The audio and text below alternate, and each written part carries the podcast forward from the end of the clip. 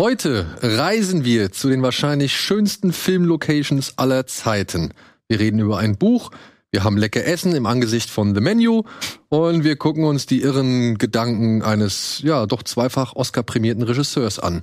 Und dazu gibt's vielleicht noch hier und da ein paar nette Randinformationen und natürlich auch ein paar schöne Filme. Viel Spaß bei Kino Plus.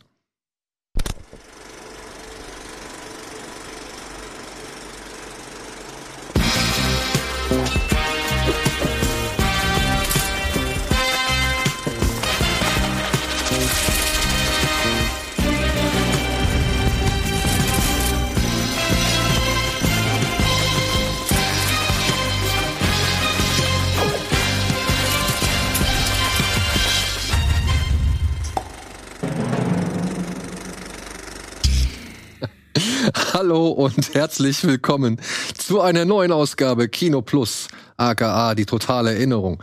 Denn wir erinnern uns heute an möglichst viele Filme und wo sie gedreht worden sind. Und das hat einen ganz bestimmten Grund.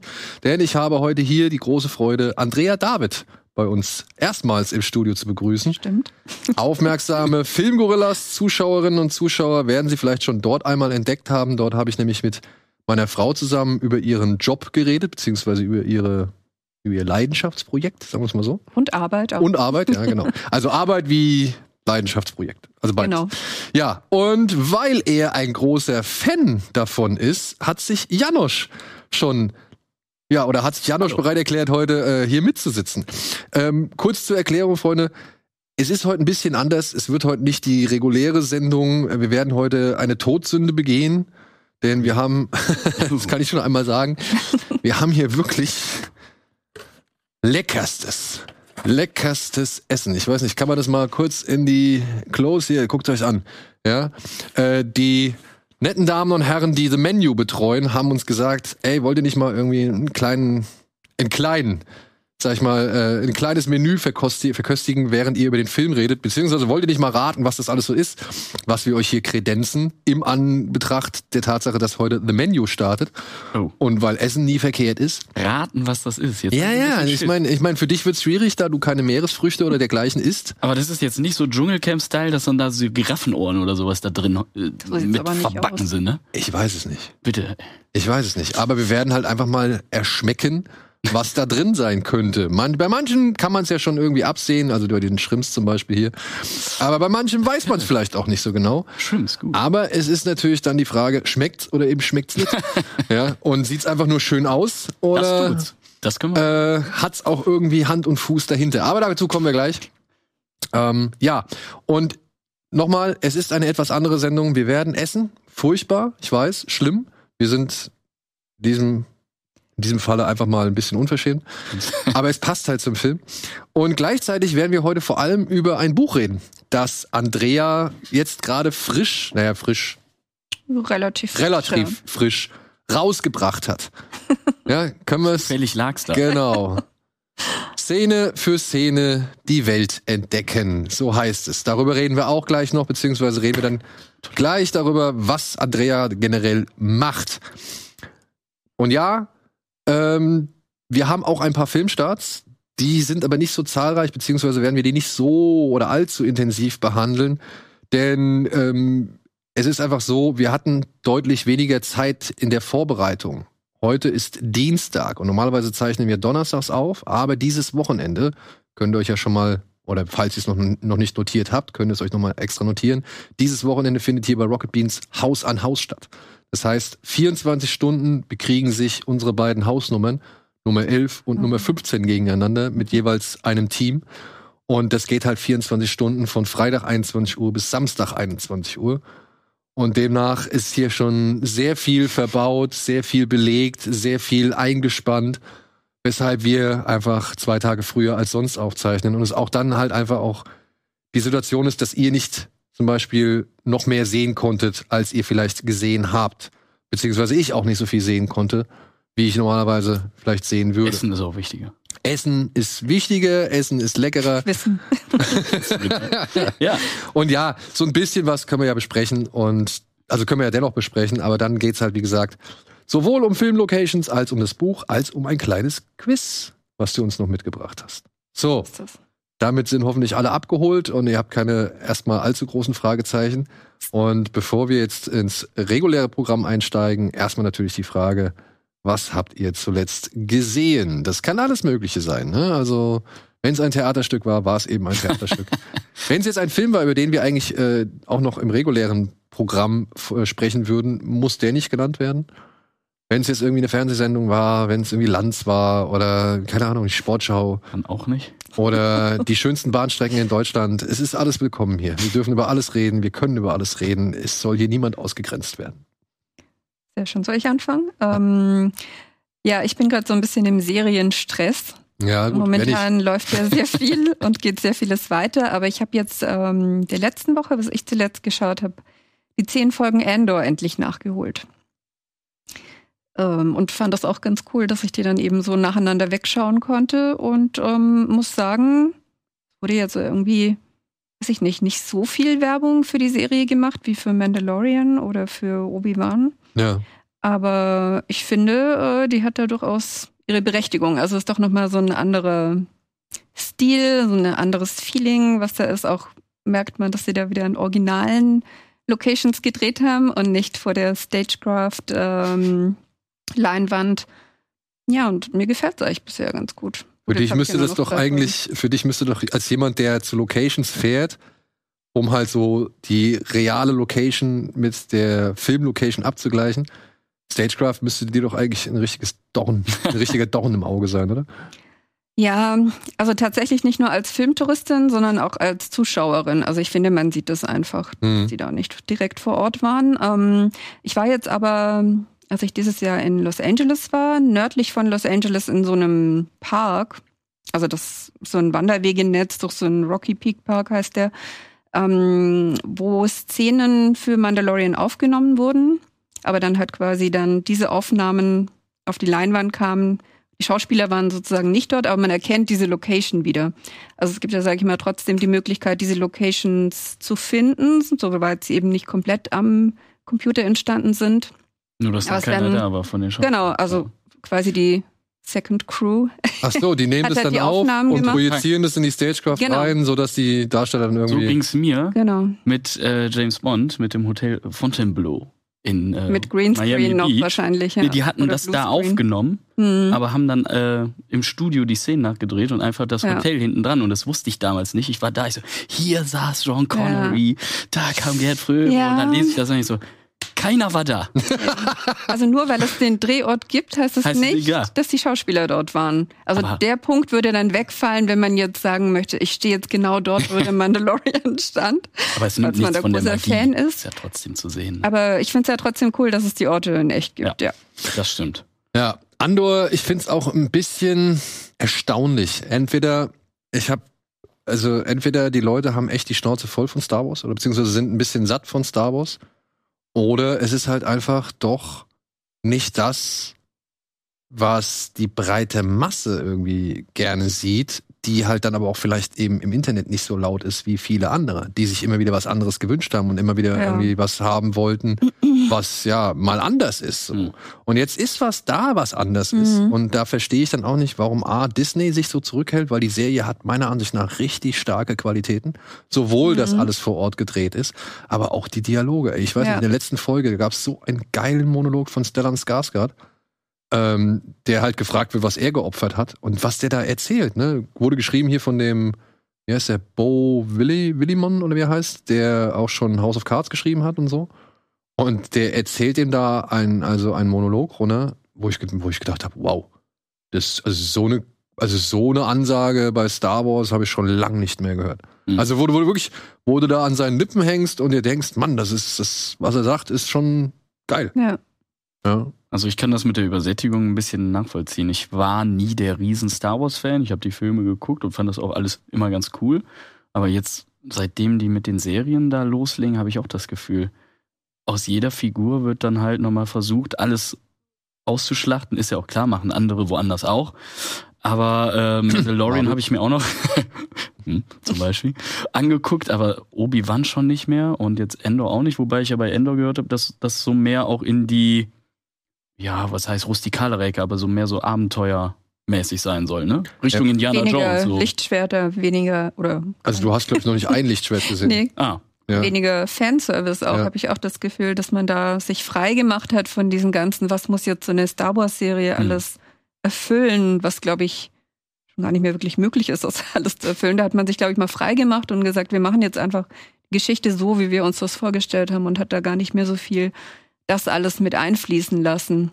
Ja. Und ich finde, das merkt man, dass halt einfach so straight, also seine Linie geht und ähm, also für mich kann es nicht genug Star Wars geben. Deswegen, ja, ist ja auch so, ne? ähm, bin ich immer happy über jede neue Serie, aber ich sehe auch, wie unterschiedlich ja gerade auch die Vermarktung läuft, aber auch ähm, ja wie unterschiedlich die ganzen Figuren da so in Szene gesetzt werden und die Erzählweise des Ganzen. Aber ich muss sagen, ich meine, ist jetzt ähnlich wie bei Marvel, ne? Also klar sagt man da, äh, interessiert mich alles nicht oder oder beziehungsweise kann man sagen, interessiert mich alles nicht oder ich ich habe keine Lust, das alles zu verfolgen.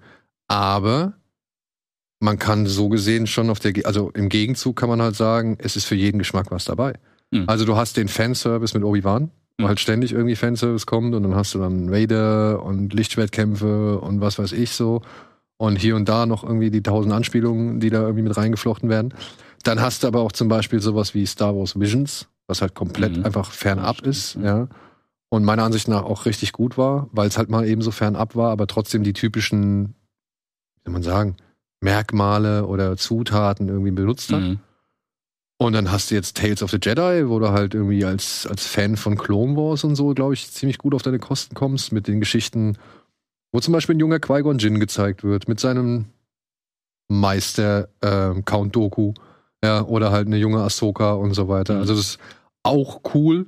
Und du hast halt jetzt was wie Andor, wo du halt endlich mal eine Perspektive siehst, die du vorher noch nie irgendwie großartig gesehen hast, nämlich, ja, wie die ganzen Arbeiter und so weiter Mhm. mit dem Imperium klarkommen müssen und wie halt ganz normale Menschen, die halt keine magischen Kräfte besitzen oder zu irgendeiner krassen Familie gehören oder sonst irgendwas, wie die halt, Keine Lichtschwerter. ja, wie die genau. halt mit dem Imperium umgehen müssen. Und das Imperium meiner Ansicht nach kam selten so fies rüber wie in Andor. Mhm. Hm. So ein bisschen behind the scenes von Star Wars, ne? So, Ja, ja. Was passiert da eigentlich so? Ähm, Und dann aber halt geile Locations, geile, sag ich mal, äh, ja, die Ausstattung dieser Welt, wie diese Welt lebendig gemacht wird, auch top. So, ja. Und ich meine, die sind jetzt die letzten 10, 8, in 10, 9 und 8 waren sie, glaube ich, nur in so einem Gefängnistrakt, also sehr oft in so einem Gefängnistrakt, Mhm. wo eigentlich nicht viel zu sehen ist. Aber selbst das war cool.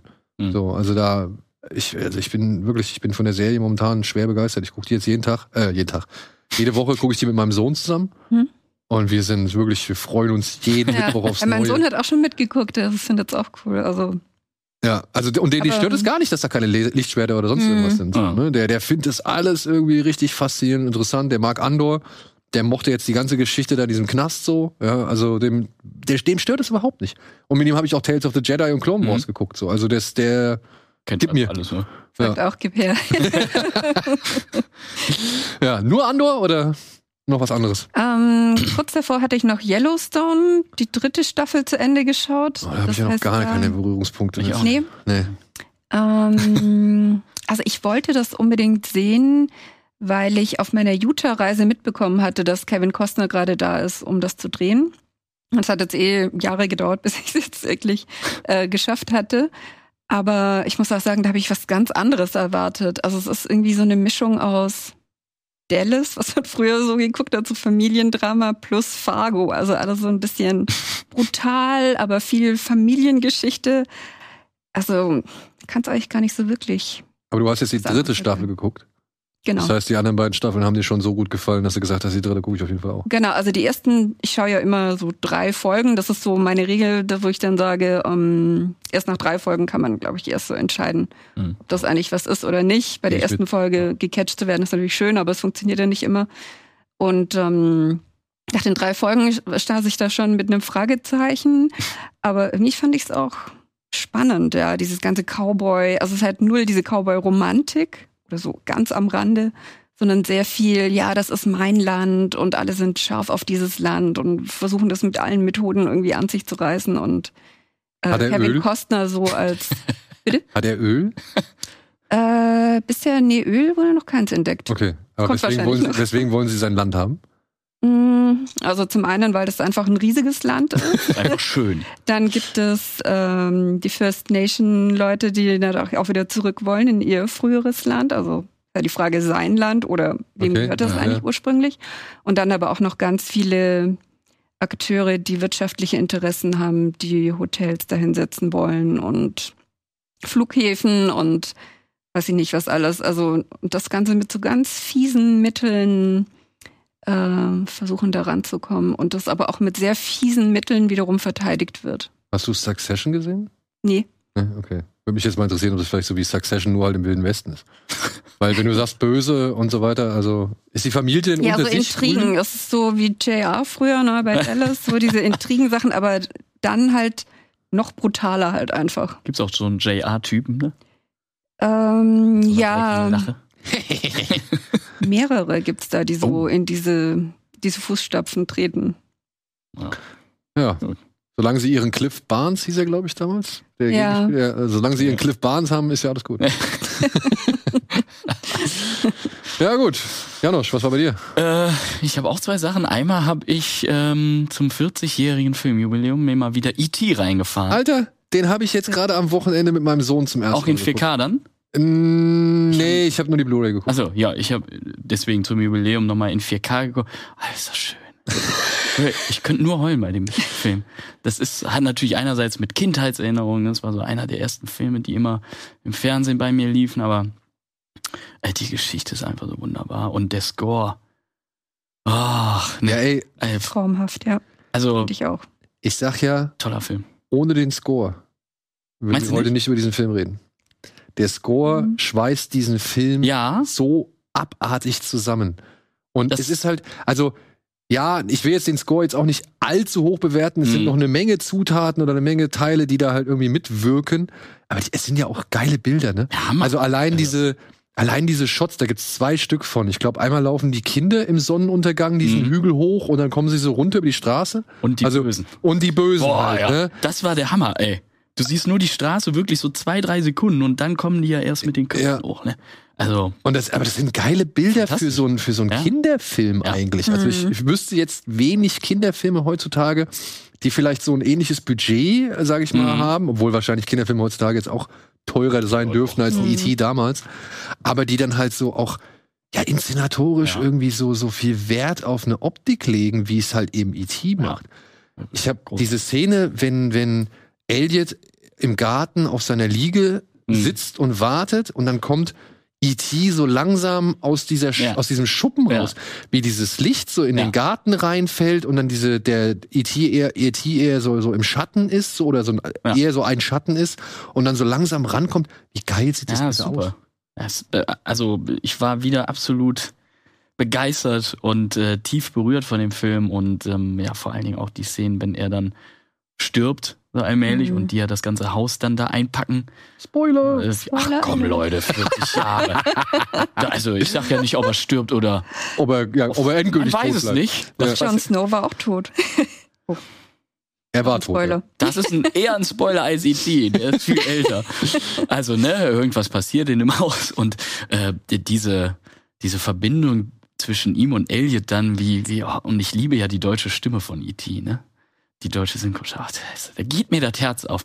Und ich habe, so wie damals, einfach wieder geheult am Ende. Ja, ich auch. Also es ist, Ich, ich saß nur neben meinem Sohn, ich musste immer so ein bisschen aufpassen, weil der dann nicht versteht, warum ich heule, während er irgendwie immer noch darauf rumkaut. Zwiebeln, Zwiebeln. Äh, aber er, er, er hatte, er hatte tatsächlich so ein bisschen, wie soll man sagen, er hatte so ein paar Probleme mit der Szene, wenn er da unten in diesem Flussbett liegt. Mhm. Das, Hm. Und das ist das Erstaunliche.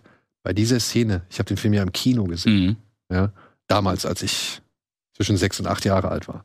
Und bei dieser Szene war es für mich auch vorbei. Ich bin aus dem Kino gegangen. Die Wirklich, Zwiebeln, ne? Mir hat er, mir hat das, also das war eine Mischung, eine ganz merkwürdige Mischung, also die ich auch vielleicht, glaube ich, seitdem nie wieder so in der Intensität verspürt habe. Aber es war so eine ganz, ganz merkwürdige Mischung aus Angst Mhm. und aber auch gleichzeitig Traurigkeit. Hm. Weil ich war ja wirklich traurig darüber, dass E.T. Ja. da unten liegt. Ja, absolut. ey. Ja, also mir tat das halt unendlich leid und gleichzeitig sah es aber auch unendlich unheimlich aus. Mhm. Ja. Ja. Und das irgendwie so auf einmal, ich bin aus dem Kino raus. Ja, kann ich verstehen. Und ich habe auch äh, die, die Frau von einem meiner besten Freunde, die hat den Film noch immer nicht gesehen. Die muss dann halt den Teil überspringen, wo ich eben davon erzählt habe. Ähm, weil genau aus diesem Grund, sie hat Angst, dass ihr das zu traurig ist. Und das kann ich völlig nachvollziehen, aber es ist auch einer der Gründe, warum ich diesen Film immer wieder gucke, weil ich diese Freundschaft, die sich da entwickelt und äh, er sagt halt auch heute noch immer so viel aus, dass es scheißegal ist, von woher du kommst oder das ist Freundschaft geht immer und äh, Spielberg ne mit seinen Messages immer dabei. Also es war ein Sonntag zum Vergessen danach natürlich, aber ein schöner äh, schöner Tag zum Vergessen und ähm, was ich jetzt noch fertig geguckt habe ist Candy bei Disney Plus. Jessica Biel als Ah, das ist diese, wo sie, was sie schon so als Dame-Konkurrenz irgendwie irgendwo hin. Ja, ist es aber gar nicht, finde ich. Also äh, es sind auch nur fünf Folgen, ah, eine Stunde jeweils knapp.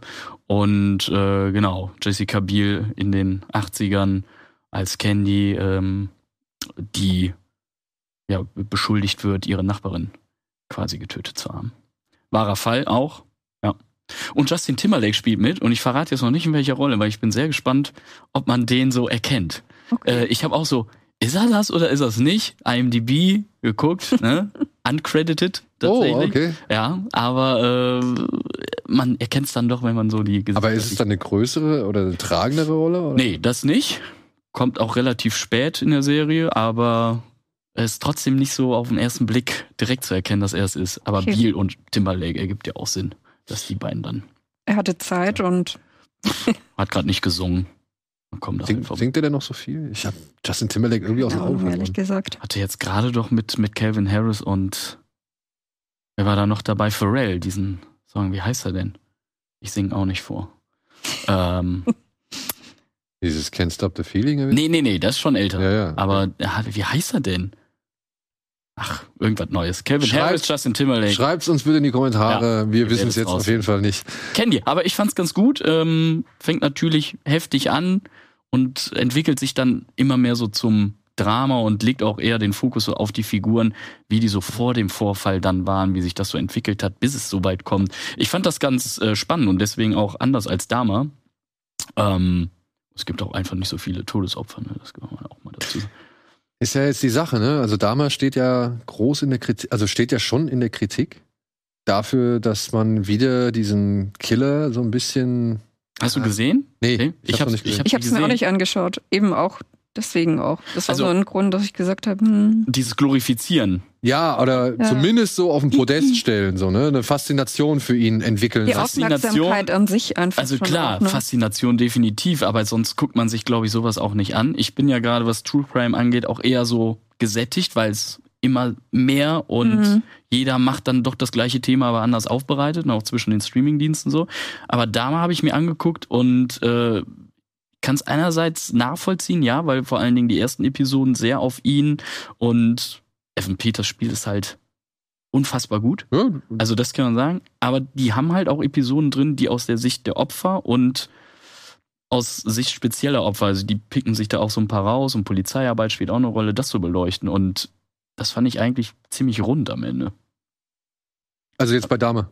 Ja, bei Ja. Ja. Ey, wie gesagt, ich hab's nicht gesehen. Ich habe auch, also man hört viel Positives, man hört aber halt auch wirklich einiges an negativen Ja. Stimmen. Und was mich dann halt schon ein bisschen stutzig gemacht hat, waren halt dann die Angehörigen, ähm, also, also einige Mhm. Angehörige, die sich ja wirklich stark beschwert haben über die Serie, dass das A zum einen doch echt verfremdet wurde und zum anderen, dass Mhm. sie halt auch gar nicht gefragt wurden. Ja. ja. Also, das ist halt so dann so die Sache, wo ich halt denke, ja, ey, wie viel Fehler oder welche Fehler kannst du eigentlich nicht machen oder wieso solltest du nicht machen und Ja. warum machst du sie trotzdem? So, Mhm. ja, also ja, ich weiß, das ist ein, es ist ein breites Feld, ne? Wir müssten eigentlich dann auch schon anfangen, irgendwie bei irgendwelchen Weltkriegsfilmen zu sagen, hey, dürfen wir das eigentlich machen? Ja, klar, das boah. Ja, also ich verstehe die Diskussion, beziehungsweise ich verstehe die Komplexität dieses Themas. ja. Ähm, aber ich sag mal so, bei so einem Serienkiller und dann ist überliefert, wer da die Opfer waren und wessen Angehörige noch leben. Wie schwer kann es sein, bei denen mal irgendwie anzuklopfen und zu sagen, hey, hier, wir haben das und das Projekt. So, was Vielleicht denken sie dann Mhm. direkt, dass sie sagen, auf keinen Fall, lass Ja. uns damit so, ne, die Vergangenheit wieder. Es könnte natürlich auch sein, dass ab einem bestimmten Moment das so, weiß ich nicht, Popkultur, Allgemeingeschichte, irgendwas ist, wo man, wo die sich halt dann in Sicherheit wiegen und Mhm. sagen, ja, wir müssen jetzt nicht mehr nachfragen. Ja. Also historisch gesehen, zum Beispiel beim Zweiten Weltkrieg, wenn du jetzt eine Schlacht machst, keine Ahnung, hier, Brücke von Arnheim. Ich könnte mir nicht vorstellen, dass die überall in Arnheim geklingelt haben und haben gesagt, hier dürfen wir gerade mal irgendwie die Geschichte verfilmen, so, ja. Ich finde es aber immer noch ein Unterschied. Ja, klar, also wenn's gespielt ist und wenn du eine ne, ne Doku halt machst, ne? also wenn äh, gespielt ist, finde ich diese, diese Freiheiten, es wird ja auch dann immer eingeblendet und äh, ne, ist alles, wir nehmen uns da was raus. Das ist bei Candy nicht anders. Das steht am Ende jeder Episode, beruht zwar auf wahren Ergebnissen, aber zum Zweck der Dramaturgie ist klar. Mhm. Das, Mhm. das machen fiktive Serien vor wahren Begebenheiten halt so, ne? Bei Dokus finde ich das schlimmer, wenn da dann Ja, nicht ja, ja. gründlich recherchiert wird und da irgendwas vergessen wird, ne? Und hinzu kommt aber, glaube ich, dann auch, es ist halt auf Netflix, ne? Also, ich meine, wie viele Menschen haben Mhm. Netflix? 256 Millionen oder irgendwie sowas, ne? So, also, es ist ja halt dann einfach eine Präsenz, an der kommst du halt vielleicht Mhm. nicht so einfach vorbei. Es gibt Leute, die sagen, ja, ich habe kein Internet, ich habe kein Telefon oder sonst irgendwas, ich gucke kein Fernsehen. Vielleicht ist es für die leicht, irgendwie sowas zu ignorieren. Mhm. Aber wenn so eine Show auf Netflix ist und ist dann wochenlang auf Platz eins und geht dann durch die Medien und so weiter Mhm. und so fort, ich glaube, da wird es dann auch für dich, egal wie medienresistent du bist, schwierig, das vielleicht nicht mitzubekommen und Mhm. dann eben nochmal daran zu erinnert, erinnert zu werden. So. Ja, klar, sicherlich, ne? Ja. Ja. Aber wie mit The Crown momentan, also da ist jetzt ja auch Stimmt, die neue ja Staffel auch. gestartet. Und schaue ich auch. Also ich habe die fünfte Staffel auch auf dem Plan. Ähm, und da ist es halt, finde ich, zum einen ja, haben die halt genau die Sachen an, was die Leute auch damals anhatten. Na, Da gibt es ja diese Vergleichsbilder, wo man dann sieht, okay, da hat man wirklich genau, jedes Haar sitzt so, wie Mhm. damals äh, die Person das auch hatte.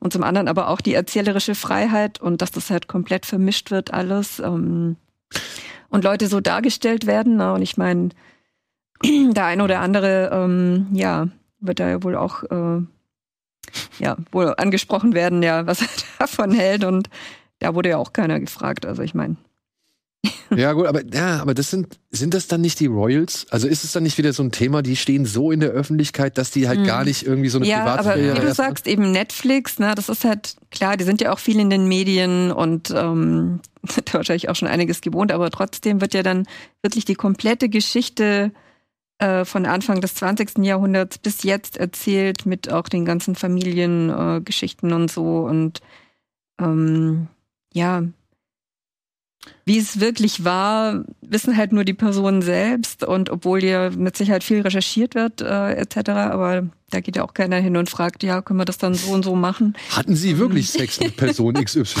War da wirklich was damals oder dachten wir das nur alle? Also Aber ich gebe dir recht, Daniel, das ist natürlich äh, ein Unterschied, wenn du die Royals hast, als wenn du dann Mhm. Opfer von oder Privatpersonen, die eigentlich Privatpersonen gar von nicht. einem Massenmörder Ja. hast, die dann Ja. in der Serie dargestellt werden, wie sie vielleicht gar nicht waren.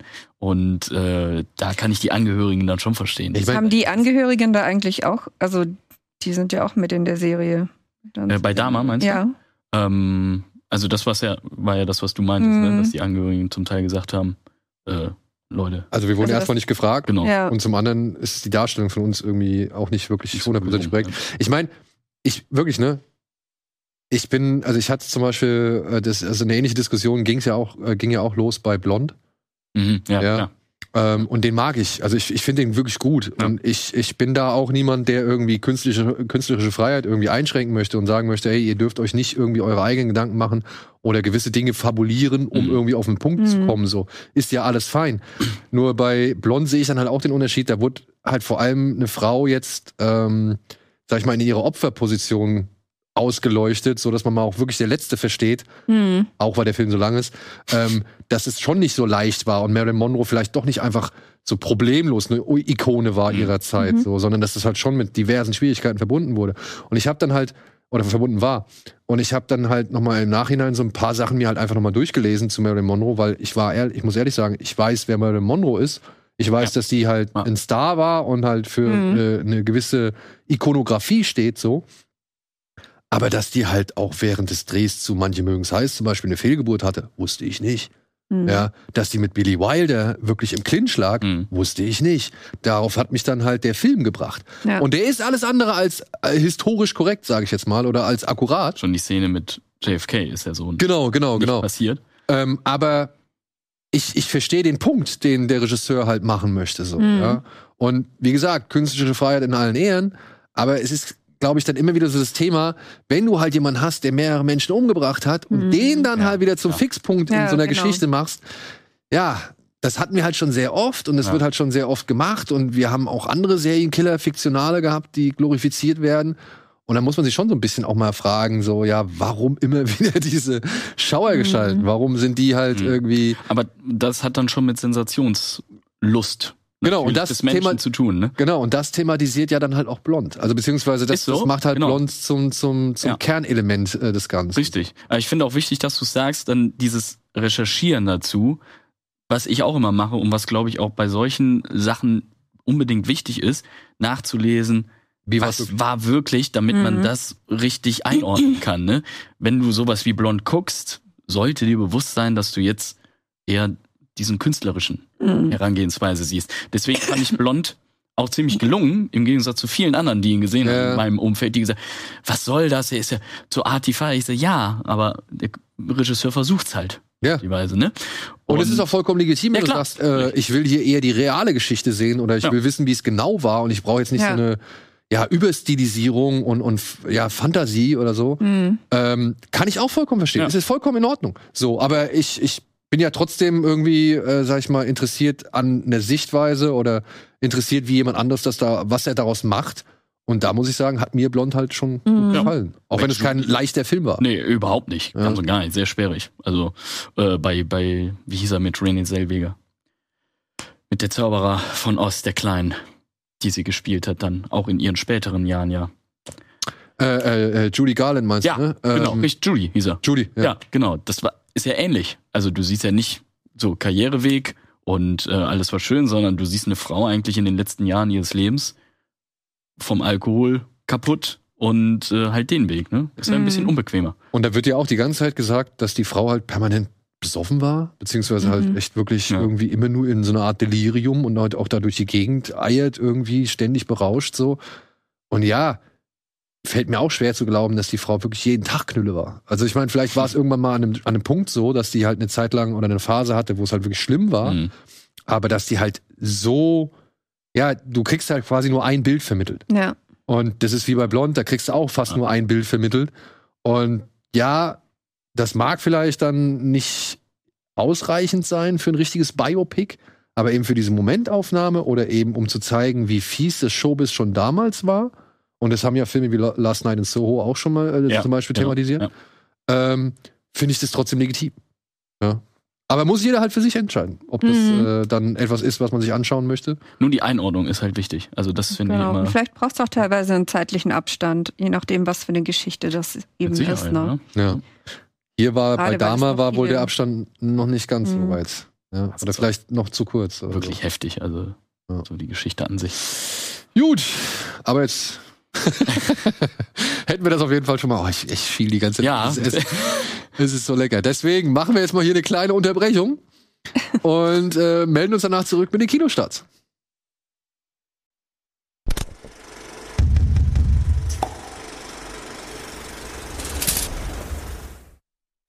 So, ja, ihr habt es bestimmt äh, noch in Erinnerung, oder ich hoffe, es, ihr habt es in Erinnerung. Wir haben zum einen Essen hier und wir haben zum anderen eine etwas verkürzte Woche. Deswegen gibt's auch keinen ähm, richtigen Supercut diesmal. Also wir konnten halt keinen Supercut erstellen. Aber wir haben die Gelegenheit dieses kleinen Werbespots eben genutzt, um schon mal ein paar Sachen zu verköstigen. Und liebe Freunde, ich weiß, es ist wirklich, es ist von mir, ich sag's wie es ist, es ist scheiße, ja. Aber Es schmeckt. es schmeckt wirklich. Wir haben hier eben gerade mal jeder und dann auch hier unsere Kollegen in der Regie durften dann auch noch mal ähm, eben zugreifen.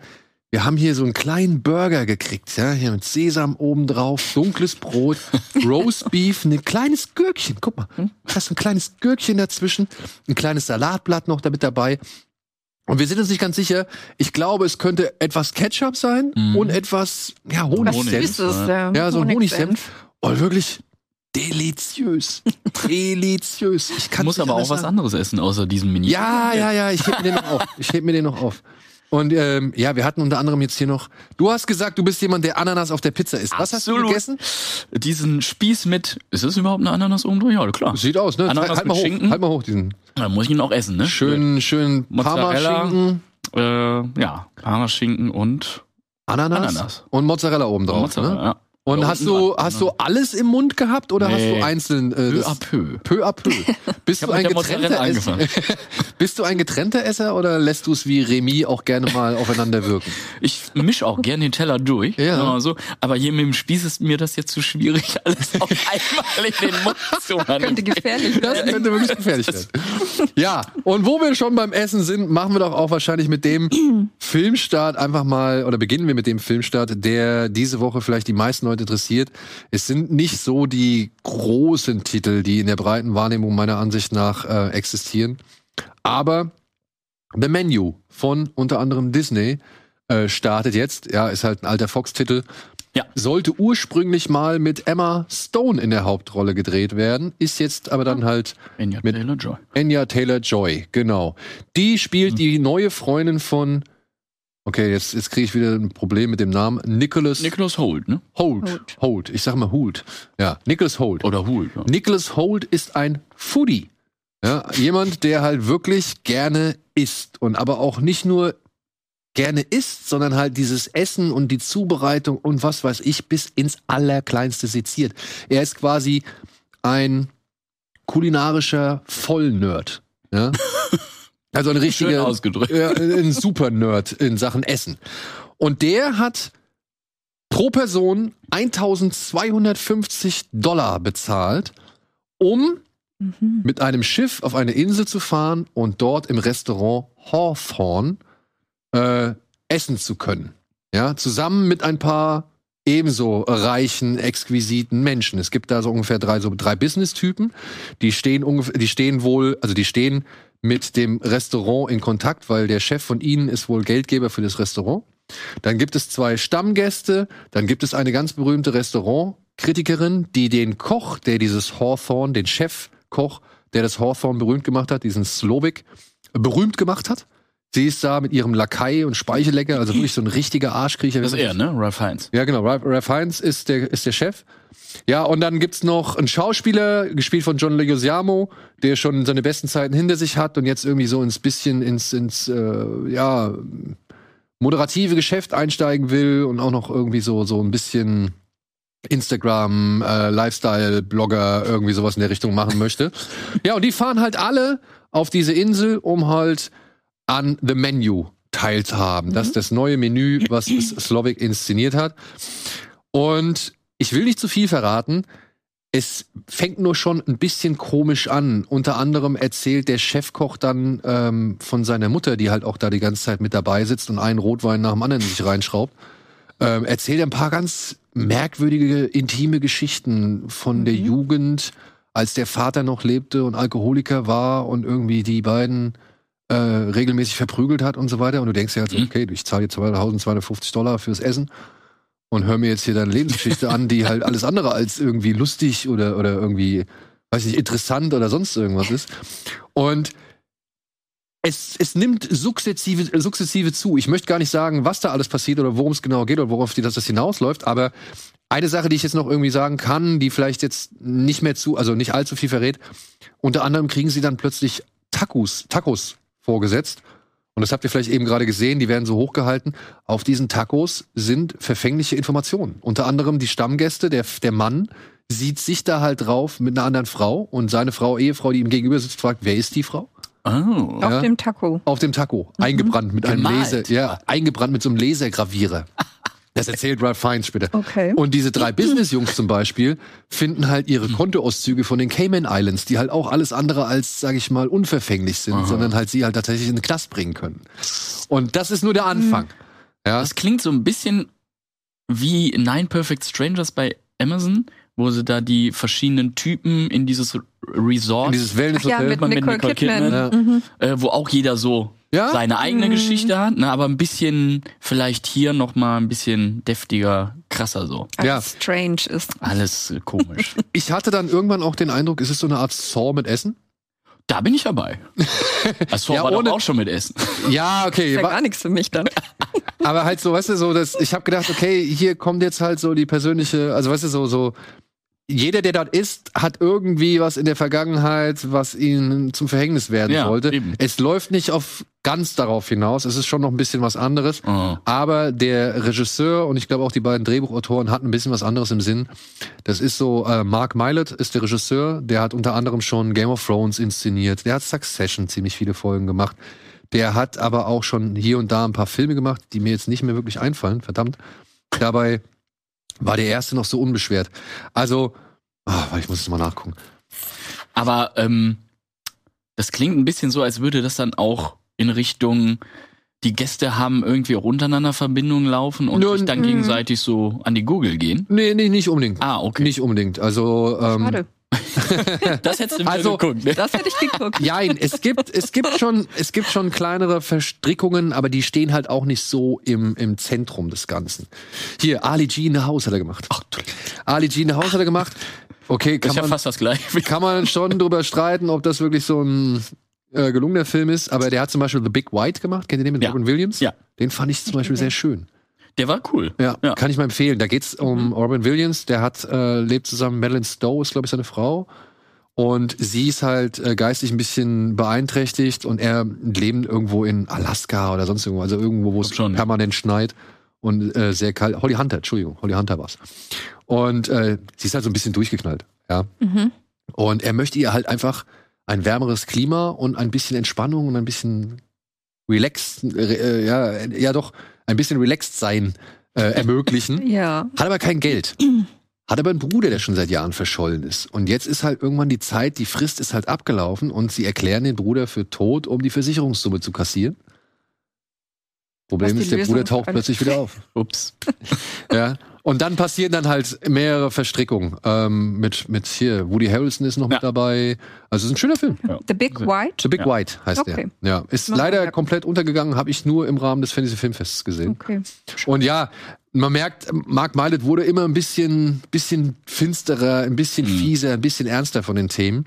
Und ich musste hier halt auch öfter mal an, an Triangle of Sadness so ein bisschen hab ich immer noch nicht gesehen. Ich denken, weil es halt schon sehr reiche und Ja, ja, ich meine, eine Fahrt arschlöchrige Menschen sind. 1250 Euro für ein Abendessen. Äh, Ja, pass auf, und du kriegst dann Brot ohne Brot. Solche, solche Gerichte kriegst du dann halt auch. Brot ohne Brot. Er sagt halt, äh, er, er, er krediert, äh, kredenzt einen Gang, äh, wo es eigentlich um Brot gehen soll, aber statt Brot kriegen sie alle nur so, so, so Soßen, in die man Brot eigentlich stippen würde oder dippen würde. Das ist wie bei, bei Hook, wo sie sich dann vorstellen müssen, dass sie Essen haben. Genau, genau. Ähm, Das ist der Preis doch wert dann. Das, auch, dafür würde ich auch so viel Geld zahlen. ja. Nichts.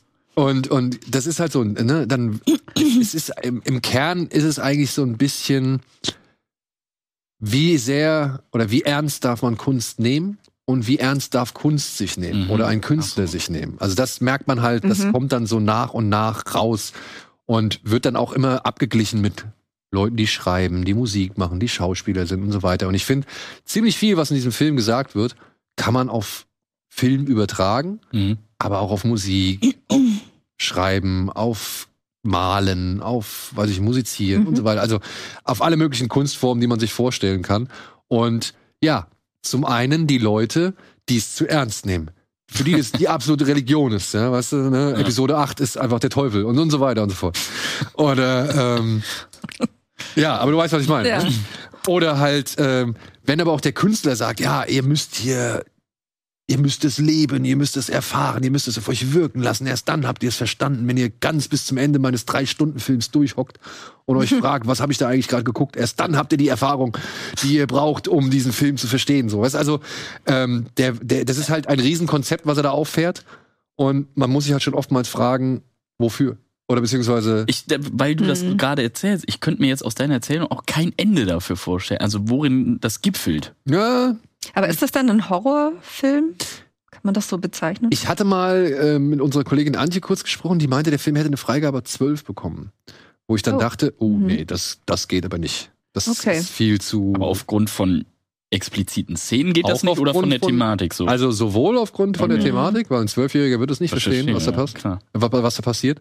Und aber auch von den, von den Bildern, die zu sehen sind. Also, Mhm. da der passiert, Trailer sieht ja insgesamt auch schon sehr. Genau. Aber auf der anderen Seite ist der Film halt auch echt lustig. Mhm. Ja, also es sind Mhm. wirklich böse, schwarzhumorige, knochentrockene, äh, sag ich mal, Gags oder Situationen da drin, Mhm. bei denen ich halt schon irgendwie auch hier und da mal so ein bisschen lauter aufbellen, so bellend lachen musste, so ha! Ja, und so. Und er hat ja auch, wenn dann ein Ralph Fiennes äh, zu, zu Nicholas Holt kommt und sagt, du bist der Grund, warum unsere Kunst kein Zauber mehr enthält, so, ja, also solche Sachen. Und da habe ich, hab ich mich dann auch selbst angesprochen gefühlt, so, ja, also ähm, hier und da, finde ich, waren ein paar schöne Punkte. Das Problem ist halt, meiner Ansicht nach, die Figuren sind halt nur Mittel zum Zweck. Die haben eine bestimmte Funktion und die müssen sie ausspielen. Ja, die würden- müssen sie erfüllen, Mhm. aber dass das dann echte Menschen sind, nimmst du denen halt selten ab. Mhm. Und dann durch, dadurch wirkt es dann halt auch immer so ein bisschen, ja, es wirkt halt irgendwann wie so, ein, wie so eine, ja, wie soll man sagen, wie so eine Schulstunde, die dir zeigen möchte, werd Ein nicht zu reich. Ja, ja, werd Mhm. nicht zu reich, werd nicht zu sehr Arschloch. Mhm. Vergiss, Vor, vorgetragen von genau, genau. den Leuten. Also bewahr deine Demut und so Mhm. weiter und so fort. So, ne? Also es sind Mhm. schon eine Menge gängige Feindbilder, auf die man da irgendwie ähm, ja, also guck sie dir an, wie sie sind und so weiter. Mhm. So. Und das äh, fand ich ein bisschen zu einfach. Und ich muss sagen, wenn es jetzt darum geht, so Eat the Rich, ja, da war dann Triangle of Sadness meiner Ansicht nach ein bisschen böser. Also, und auch Succession, ja, die Serie, die er halt auch inszeniert Mhm. hat, ist meiner Ansicht nach auch böser. So. Okay. Und das finde ich dann, das finde ich persönlich halt einfach ein bisschen besser. Wobei ich jetzt nicht sagen möchte, dass da genug Leute sitzen werden und sagen, oh, oh fies. Hm. ja. Also wirklich, ich, ich finde, mit dem kann man schon seinen Spaß haben. Ja. Ich finde aber auch, man sollte jetzt vielleicht, ja, es mehr auf so bei so einem Spaß belassen und nicht allzu Mhm. ernst nehmen oder allzu ernst sehen. Weil ich glaube, sonst fühlt man sich ruckzuck in irgendwie gewissen Klischees bestätigt Mhm. wenn man die hinterfragt, ist man auch nicht viel besser als die anderen. Ja, also man darf, Mhm. ich meine, ich, ich glaube, man sollte nicht zu sehr mit diesem Film einsteigen, so, sondern einfach genießen, dass da ein paar gute Schauspieler Ja. sind, die sich halt irgendwie gegenseitig ein paar Sprüche drücken, beziehungsweise denen halt irgendwie vorgeführt werden, was sie im Film für Arschlöcher sind. Und äh, die dann halt irgendwie so hier und da, also nach und nach halt sehen müssen, was dieses Menü ihnen immer für eine Überraschung bereithält. Und dann fährt man damit eigentlich ganz gut. Also ich habe schon Ich hab vor, auch den Bock zu drauf, gucken. ja. Ja, ich, wie gesagt, ich kann mir auch vorstellen, dass der äh, schon einige Leute echt bespaßen wird. Aber wie gesagt, ich denke mir auch, dass es da einige intelligente Zuschauer gibt, die halt sagen, oh, ist vielleicht schon ein bisschen einfach gemacht oder beziehungsweise ein bisschen platt. So, aber das ist meiner Ansicht nach auch nicht unbedingt immer verkehrt. Also, du- was bringt dir ein Film, den du irgendwie 90 oder 100 Minuten lang guckst und hast am Ende nichts verstanden? ja, sicher. ne? Ja. Aber Anja, An- Anja Taylor-Joy macht auf jeden Fall wieder Laune und auch so die ganzen anderen. John Diego Samo sehe ich halt auch immer wieder gern. Vor allem, wenn er jetzt eigentlich fast das spielt, was er ist. Ja, ein bisschen Aber ja. Ja, Aber der Cast ist halt echt, also und Ralph Fiennes ja, ist halt ja, wirklich geht Sehr immer. Cool. immer gut. Und ich mag auch hier ähm, Hong Chao spielt auch mit. Die hat zum Beispiel bei diesem Downsizing mitgespielt. Mhm. Äh, die sehe ich auch gerne. Die spielt auch wieder eine, eine coole Rolle. Sollte man halt bloß, was in so Plausibilität angeht, nicht unbedingt alles in der. Gut, Ja, was haben wir noch? Ja, Bardo, die erfundene Chronik einer Handvoll Wahrheiten, ist ein neuer Netflix-Film von Alejandro Inarritu. Ale Alejandro. Genau. Äh, Regisseur unter anderem vom Amores Perros oder eben The Revenant. Äh, Mehrfach mit dem Oscar ausgezeichnet. Und hier, ja, es ist, Typische Bilder, ne? ja, die typischen Bilder. Und Weit. Die Kollegen von Blickpunkt Film haben es als Konzeptalbum, als filmisches Konzeptalbum beschrieben. Es geht hier um einen ähm, Journalisten und Filmemacher, der halt durch Mexiko und Amerika reist und dabei halt allerlei skurrile Situationen erlebt und so weiter und so fort. Inszenatorisch soll das teilweise wieder Bombe sein, ja.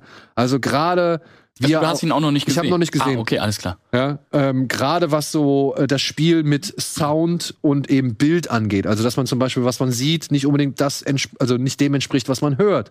Oder Mhm. dass zum Beispiel irgendwie die Soundspur komplett runtergefahren wird, um halt einfach die Bilder auf sich wirken zu lassen und so Mhm. weiter und so fort. Also wirklich ein, ein breites Sammelsurium an, an, ja, ein Regisseur oder Künstler, geht halt mit seinem Leben um oder beziehungsweise versucht einmal so sein Leben und seine Ansichten zusammenzufassen. Hatten wir mit Mhm. Fellini und 8,5. Mhm. Ja, jetzt kommt eine weitere Variante eben von Inarito mit Bardo. Ich habe aber auch schon gelesen, dass er in der in, in auf den ersten Festivals, auf denen er gezeigt worden ist, gar nicht so gut angekommen ist, weil er halt auch in knapp drei Stunden geht Hm. Okay. und Inarito sich danach nochmal hinsetzen wollte oder will, um nochmal eine neue Schnittfassung Ach so, anzufertigen, die vielleicht ein bisschen kürzer ist. Was schade ist, weil ähm, ich, ich hätte den Film dann, dann schon gerne in der ursprünglichen Intention gesehen, weil ich habe halt immer Angst, dass dann irgendwie vielleicht ein paar richtig geile Bilder dadurch Ja. flöten gehen. So, ne? Mhm. Aber auf der anderen Seite drei Stunden so einen ja, meandernden Traum irgendwie zu beobachten, ist halt vielleicht dann auch schwierig, gerade im Kino. Auf Netflix ist natürlich schön, dass sowas da halt ne? noch Ja. seinen Platz findet, so, ne? Also, die Kollegen von, von Blickpunkt Film meinten, eigentlich ist es genau so ein Film, wie er sein muss, weil Kino halt auch sowas braucht. Ist halt jetzt nur die Sache, es startet halt auf Netflix. Aber sie bringen ihn halt, sie bringen ihn halt trotzdem noch mal für kurze Zeit ins Kino. Finde auch Und ich versuche, den auf jeden Fall noch mal, also noch im Kino zu sehen, weil ich habe auch gemerkt bei zum Beispiel Roma, Chance. Ja, das war halt, oder Ganz auch im Westen nichts Neues. Das war Ja. einfach im Kino Ja. wirklich ein Gewinn. Mhm. Da wiederhole ich mich ja auch gerne. Also da bringt dir das beste Soundsystem zu Hause auch nichts oder die beste Leinwand, der beste Fernseher, weil du dieses Erlebnis, dieses Gefühl im Saal, wenn das wirklich ein Top-Saal ist mit allem, den, kriegst du nicht zu Hause imitiert. Also ist meine Meinung. Ja, ja. Ja, ey, natürlich kannst du so nah wie möglich da rankommen oder beziehungsweise halt versuchen, klar. das so, so professionell und irgendwie drückend wie möglich Ja. zu gestalten und, und, und zu auszustatten. Aber ja, ich finde es auch immer noch ein bisschen was anderes Ja. im Kino. Weil es ist ja auch, glaube ich, immer die Kollektiverfahrung. Ja, ist auch so. Mhm. Ja. Ja. Definitiv, du erlebst einen Film halt anders, wenn du auch mit einer anderen Stimmung reingehst. Also für Ja. mich ist das immer ins Kino gehen, Event und dann bist du direkt in einer anderen Stimmung. So. Also, Bardo, jetzt wie gesagt, kurze Zeit im Kino und dann halt demnächst auf Netflix. Ich hoffe, ich Hm. schaff's noch mal im Kino. ja, dann haben wir einen Film, der für alle Larper vielleicht interessant ist. Er heißt The Bunker Game. Geht um eine Gruppe von Live-Action-Rollenspielern, die halt in einem Bunker äh, Endzeit nachspielen. Und plötzlich passieren halt ein paar Unfälle und sie merken, oh, das hat längst nichts mehr mit dem Spiel zu tun. Escape Room lässt grüßen, ne? Ja, sowas in der Richtung, denke ich mal, ja. Ich habe nicht gesehen. Ich wollte nur mal erwähnen, ist ja vielleicht äh, interessant für die ein oder andere, den anderen. Denn äh, ja, so Lapen habe ich jetzt auch schon ein, zwei Mal mitgemacht. Und Ich noch nicht. nee, Nee. deswegen. Und ja, spielt halt in einem Bunker. Ja. Und wenn Leute da abgemetzelt werden, mal gucken, was dabei rauskommt. Ich weiß es leider nicht, aber ich wollte ihn auf jeden Fall Das, erwähnen. so, so, das klingt immer erstmal nach, wir hatten nicht so viel Budget, deswegen haben wir nur eine Kulisse. Aber Gut. man sieht ja auch, dass es nicht so unbedingt ist, ne? Gab- Wenn du aber, sag ich mal, geile Ideen Ja, hast, klar. dann Ey, ist es eigentlich Cube. egal. Cube, genau, Mhm. zum Beispiel. Kann funktionieren. Aber sieht doch eigentlich ganz ordentlich aus. Ja, so viel habe ich noch nicht erkannt, ehrlich gesagt. Ist das Regiedebüt eines äh, Kameramanns namens Roberto Zazara. Ja. Mhm. Und ähm, Aber auch auf Jump Scares aus, oder? weiß ich nicht, aber ich habe gelesen, dass es halt auch wieder so ein Film ist, in dem man nicht ganz sicher sein soll, was jetzt real ist und was vielleicht Ah, Einbildung oder irgendeine Illusion oder irgendeine noch mehr Ebenen. Wahnvorstellung. Ja. Okay. So, und dann machen wir weiter mit einfach mal was Schönes. So heißt nämlich der neue Film von Caroline Herfurth, äh, wo sie ein paar, äh, ja, wie soll man sagen, vakante Themen der heutigen oder der, der, der Jetztzeit aufgreift. Denn hier geht es um eine junge Frau, Radiomoderatorin, ähm, Kat Carla heißt sie, die schon etwas älter ist, die gerade von ihrem Freund verlassen wurde, aber eigentlich doch gerne Kinder kriegen möchte. Und jetzt halt da steht und von allen möglichen Seiten irgendwie ihre Meinung, also die Meinungen bekommt, so, ne? Von wegen, hey, das, wie es lautet wohl ein Zitat, So. Ist immer so. äh, ein Zitat lautet wohl, das machst du schön selbst mit irgendeinem Pimmel. Ja, und sie entschließt sich aber halt äh, für eine künstliche Befruchtung, weil sie sagt, ey, da draußen rennen nur Arschlöcher rum und ich habe keinen Bock und das ist mir alles zu blöd. Und just in dem Moment, lernt sie natürlich jemanden kennen. Kommt natürlich der Richtige ums Eck. Genau, kommt der richtig ums Eck. Aber der will keine Kinder. Das Problem ist, der ist halt ungefähr ist zehn. zu jung, oder? Ja, ja, der ist zehn oder Oder- zwölf Jahre jünger Ja, nicht als so sie. jung, aber Aber naja, wenn du halt halt als Frau 35 bist und wie sagt man so schön, die biologische Uhr Es tickt, ist so, ja. ja, äh, und dann lernst du einen 28-Jährigen kennen oder so, naja, dem nicht willst das du, Erste, was er jetzt vielleicht. genau, dem willst du nicht, dem willst du nicht sagen, hallo, ich stehe auf, weiß ich nicht, Strandspaziergänge, ich mag's auch gerne mal wild im Bett, aber ich möchte jetzt ein Kind haben. Sie sind mein Pimp. Dieses Jahr möchte ich ein Kind bekommen. Ja, aber dieses Jahr möchte ich ein Kind bekommen, so, ja. Ich glaube, dann ist der Typ nicht unbedingt äh, Feuer und Flamme, beziehungsweise sagt sich, oh klar, die Beziehung gehe ich doch jetzt mal ein. Ja.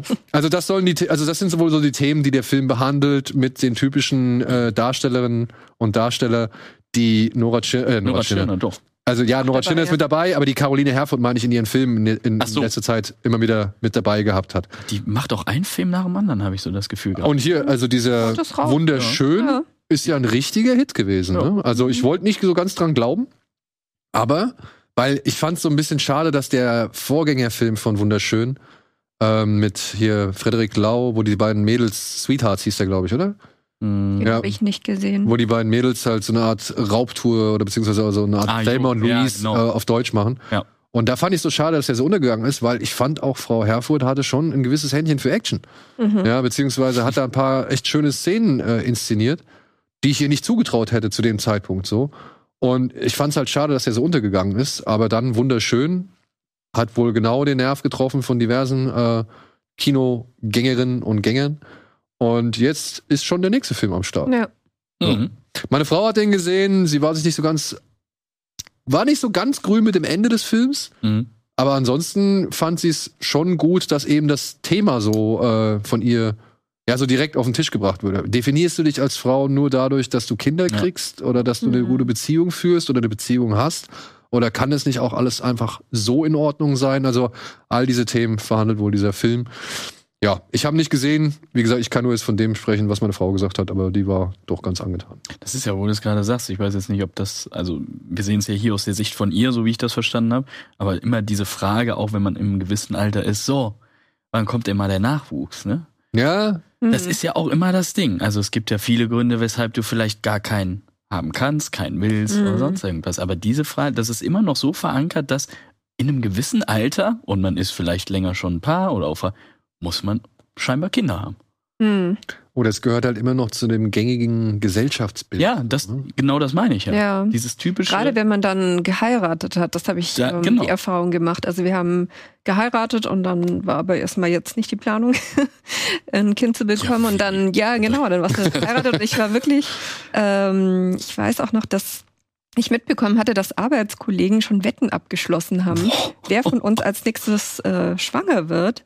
Und ich dann halt äh, durch diese Hochzeit auf den ersten Platz gerückt bin. Und das fand ich dann schon ein bisschen Das ist aber- heftig. Also ich meine, wenn jemand mal so einen Scherz macht, so, ja, jetzt, was ist jetzt nun oder so, kann man ja auch, sag ich mal, scherzhalber mal sagen. Aber ja, das dann so hinterher mitzubekommen, was so. Ja, dieser Automatismus. ja, genau. Und ja. irgendwann wird das halt so viel, dass du dir denkst, oh Leute, ey, Ja. wenn es so ist, dann ist es so, Genau. vielleicht auch nicht, aber immer. Und dann war ich ja eben nicht die nächste, äh, ja, weil und dann ich haben hatte sie alle keine Geld Eile verloren. und dann hat wahrscheinlich, hoffentlich, und dann hat ähm, eine andere ihr drittes Kind bekommen, noch bevor ich mein erstes bekommen habe. Und dann hat sich wirklich auch einer beschwert, so, ja, jetzt habe ich doch auf dich gesetzt. So, so, ja, das ist halt dein Pech, ne? Also ich meine.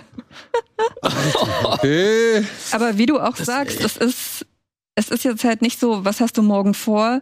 Äh, so eine. Frage, äh, wollt ihr jetzt Kinder oder plant ihr denn jetzt Kinder? Weil, wie du sagst, es gibt so viele Gründe, Ja, und das greift es schon sehr so Genau. in, ins in, im Teamleben rein. Genau, Also, es kann ja auch körperliche Gründe haben oder wie auch immer, Alles. ne, dass man das nicht will, nicht kann. Ja, Also muss whatever, ne? sowieso nicht, das ja. ist Ich glaube, man sollte schon eine gewisse, wie soll man sagen, Beziehungstiefe zu jemandem haben, bevor man solche Ja. Fragen irgendwie stellt. Weißt du, wenn ich meinen besten Kumpel frage, hey, wie sieht's aus?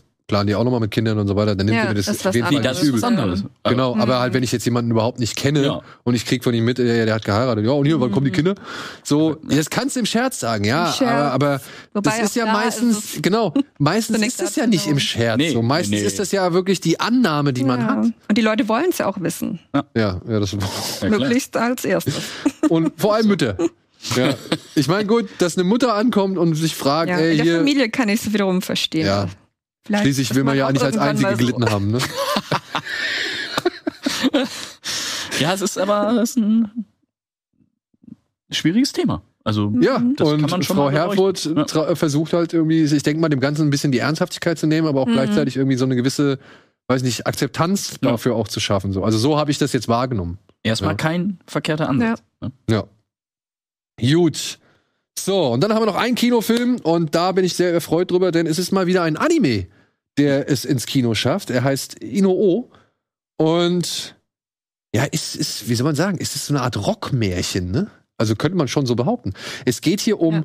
einen, ähm, ja, um ein miss- oder deformiertes Kind, ja, zum einen, der halt ein Talent dafür entwickelt zu tanzen, weil sein Vater halt äh, einer einer der berühmtesten Tänzer oder Theatertänzer des, Jahr, des Landes ist. Und es geht um einen blinden Jungen, der ein, wie, wie heißt es nochmal, ein Bivu, ne? Biwa ist das. Biwa, Diese Biwa. Laute. Genau, Mhm. der, der ist halt ein Biwa-Spieler.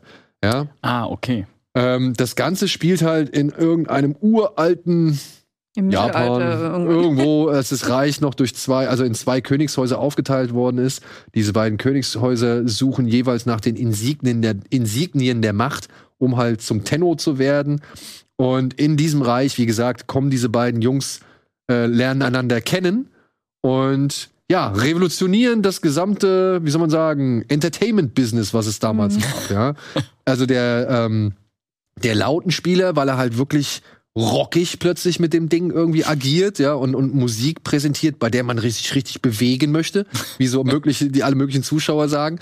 Und der deformierte Junge, der sich später dann halt selbst Ino-O nennt, ähm, weil er halt Theaterstücke aufführt und Geschichten erzählt, die bislang keiner kannte, weil er ist in der Lage, mit den Geistern verstorbener Krieger zu kommunizieren.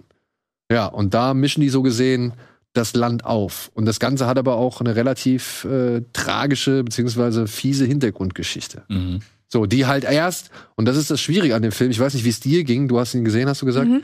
ähm, ich weiß nicht, wie es dir ging, es fällt ein bisschen, es fiel mir ein bisschen schwer, die Zeitsprünge innerhalb dieses Films erstmal so zu realisieren. Ja, weil der springt halt schon relativ unbedarft in der Zeit plötzlich einfach voran und die sind alle deutlich älter geworden, ohne dass du es so richtig realisierst. Und ähm, ja, du siehst am Anfang etwas und hast so ein bisschen Grundverständnis für das, was passiert sein könnte. Dann spielt das aber erstmal alles keine Rolle mehr. Und dann erst gegen Ende wird das alles wieder so aufgezäumt. Und du merkst halt, ah, okay, so und so und so war's irgendwie. Und das kann schon für eine Zeitweise für Verwirrung sorgen, weil man sich halt fragt, worum geht's jetzt hier eigentlich? Ja. Ja, stimmt. Also ich finde auch, man wartet dann recht lange, wie das jetzt mit dieser, äh, mit dieser Waffe, die sie da unter Wasser gefunden haben, wie es Ja. da weitergeht. Ähm, und dann kommen sehr viele Musikeinlagen. Klar, da kommt ja eben dieses, also die zwei, Inuo und Tomuna, To- die treffen sich eben und tun sich zusammen und machen da so eine einzigartige Show und das kommt auch gut an, aber zwischendurch denkt man dann schon mal so, ähm, ja, das, wohin will der Film denn noch? Oder kommt das dann irgendwann wieder mit diesen ganzen Geschichten, was ja dann irgendwie auch später wieder eine Rolle spielt? Aber was ich ähm, an dem Film auch ganz gut fand, also ich bin ja großer Japan-Fan und ähm, ja, so dieses Spiel Tradition und Moderne, das finde ich gerade in Japan, dieses Aufeinandertreffen noch krasser immer ist, Ja. weil ja das Land so lange eigentlich isoliert war und dann so schnell alles andere aus der Welt dort auf die eingeprasselt ist, so von außen, ne, wo mir erst dachte, was kommt jetzt alles? Ähm, und ich finde, das wird da einfach auch gut dargestellt, wie eben so was Neuartiges, die Leute fasziniert. Also, dass die halt wirklich, ähm, ich meine, die haben ja dann auch viel Publikum, ne? So, ah, das haben wir noch nie gehört. So eine Musik habe ich noch nie äh, gehört. Und ähm, die Show ist wie so ein Rockkonzert ja dann auch aufgemacht, ne? Äh, und dann aber zum anderen, ähm, was dann eher gegen Ende des Films ja dann auch Thema wird, ähm, bis zu welchem Punkt akzeptiert man sowas Neuartiges und irgendwann die Angst, es nimmt zu viel Einfluss in den ja, Alltag. der bisherigen Kultur Ja. vielleicht auch oder lässt die bisherige Kultur so komplett außen vor. Ja. Und ähm, ich finde, das spiegelt der Film ganz gut wider, diese, ja, diese Mischung, ähm, mich fasziniert das Neuartige, aber gleichzeitig habe ich auch Angst und ich weiß nicht, wie viel ich davon eigentlich zulassen möchte. Und natürlich dann die Stellen, die es halt nicht zulassen wollen. Die halt stellen, also die halt strikt an ihrer Tradition festhalten und sagen, hey, wir Mhm. lassen nicht zu, dass uns hier Der diese. Shogun, äh, ja, der, Ja, klar. der will halt, der will halt einfach, dass alles beim Alten. Ja. Naja, Aber ähm, spielen denn da die, also das Aussehen des entstellten Kindes und auch, äh, was war der andere, blind? Blind, ja. Ja. Blind. Spielt das Mhm. auch eine Rolle in der Bevölkerung, dass die sagen, oh, wer ist denn da jetzt oben? Ja, ja, Ja. Das, das ist auf jeden Fall also noch zu Thema. Beginn auf jeden Fall. Ja. Weil Inuo, und das ist halt auch echt das Fiese, ja, am Anfang gar nicht wie ein Mensch behandelt wird, sondern eher wie ein Hund. Ja, klar. Ja. Und er hat auch immer eine Maske auf. Ähm, Bloß nicht zeigen. Und genau, und wenn er die mal Ja. zeigt, dann rennen eigentlich alle weg. Und, ähm, Also wie so, wie so monstermäßig. Genau, er wird auch als Monster bezeichnet im Film, ja, Ja, ja. mehrmals. Ja. Hm. Deswegen, aber ähm, inszenatorisch, beziehungsweise vom Stil her, hat er mich eher an diese, an diese etwas moderneren Animes erinnert, die so auch ein bisschen, ja, schon so auf eklig gehen, so, ne? Also Mhm. gerade bei dem äh, Tamona, Tamona? Tamona? Äh, Tomona, Tomona? ich, ja. Ja, bei dem Tomona, bei dem, äh, bei dem Lautenspieler, ähm, wenn der singt zum Beispiel, dann gibt's Mhm. immer so Close-Ups auf seinen Mund. Und dann siehst Ja, du halt stimmt. irgendwie, wie der Sabber rauskommt, aber halt auch, wie die Zähne halt komplett schief stehen. So, ja? Also der Film nimmt sich da immer so kleine, sag ich mal, Details raus, die er dann halt wirklich sehr schön beleuchtet. Dann gibt's aber auch wirklich, oder beziehungsweise sehr genau beleuchtet. Und dann gibt's aber auch wieder wirklich sehr abstrakte Bilder, wo der Blinde halt irgendwie, wo gezeigt wird, wie der Blinde halt sieht. Mhm. Ja, zum Beispiel, dass du halt nur Mhm. so ganz schemenhafte, sag ich mal, Umrisse von irgendetwas irgendwie zu sehen bekommst, so. Und ja, das ist, das ist eher dieser Perfect Blue, äh, sag ich mal, Zeichenstil, würde ich jetzt mal sagen. Ähm, nicht, also weniger Ghibli, äh, sondern eher so ein bisschen auf Realismus, auf Erwachsenen äh, Unterhaltung ähm, getrimmt. Und ja, ist halt speziell. Also ich Ist glaube, Speziell, ja. fordert sein Publikum auf jeden Fall durch diese vielen Gesangseinlagen raus. Aber diese Gesangseinlagen sind nicht unwichtig, weil die halt diese Geschichten und alles, was in dem Film erzählt wird, nach und nach zu so einem Gesamtbild zusammenfügen. Mhm. Ja, also du denkst am Anfang, was erzählt ihr mir denn da von irgendwelchen abgetrennten Armen oder von irgendwelchen Geistern und so, aber später hat das alles immer mehr Bedeutung und, und du, du verstehst halt auch immer mehr so. Also da sollte man dem Film halt schon irgendwie die Chance geben, sich zu entfalten und halt eben vielleicht die Gewissheit haben, dass alles irgendwie noch doch noch irgendwie sinnig erklärt wird.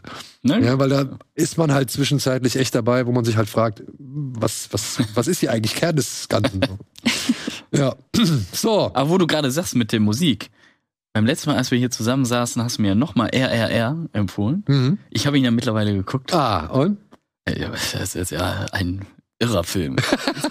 Es ist eine Fortsetzung angekündigt. ja, ich weiß, de- de- deswegen komme ich auch gerade drauf nochmal. Ähm, also, das ist, das ist, also du merkst in jeder Sekunde die Liebe zum Kino, die Liebe zum Medium Film, aber so was abgefahren ist. Also Ja. ich, ich saß da wirklich drei Stunden. Was ist das denn für ein Film? Ein, das, ähm, äh, das musst du ist- erlebt haben. ich glaube, es, es müsste ein Tollywoods-Film Ja. sein. Ja. Also es ist ein indischer Film, Mhm. ist einer der erfolgreichsten, erfolgreichsten indischen Filme jetzt gerade, also, also überhaupt. Und äh, ist wohl mit, also ich, ich, ich kenne die, äh, sag ich mal, Popularitätsraten äh, verschiedener Darsteller und so weiter kenne ich nicht in, die, äh, in Indien, weil es ja auch verschiedene Bereiche gibt. Also es gibt ja Bollywood, alles was Mhm. mit Hindi zu tun hat. Es gibt äh, Tollywood, alles was mit Tamil zu tun hat. Es gibt Sandalwood, alles was mit Kanada zu tun hat und so weiter. Also so hat jedes, jeder Bezirk, jedes, jeder, jeder Staat hat so seine eigene Filmindustrie Hm, mit eigener Sprache. mit eigener. Sprache, genau. Und es boomt halt Ah, okay. boomt halt wirklich. Und die Filme kommen jetzt auch endlich mal so langsam zu uns. Und wir haben jetzt schon einige Screenings irgendwie äh, wahrgenommen, die halt auch spezieller sind, weil die halt auch sehr laut sind.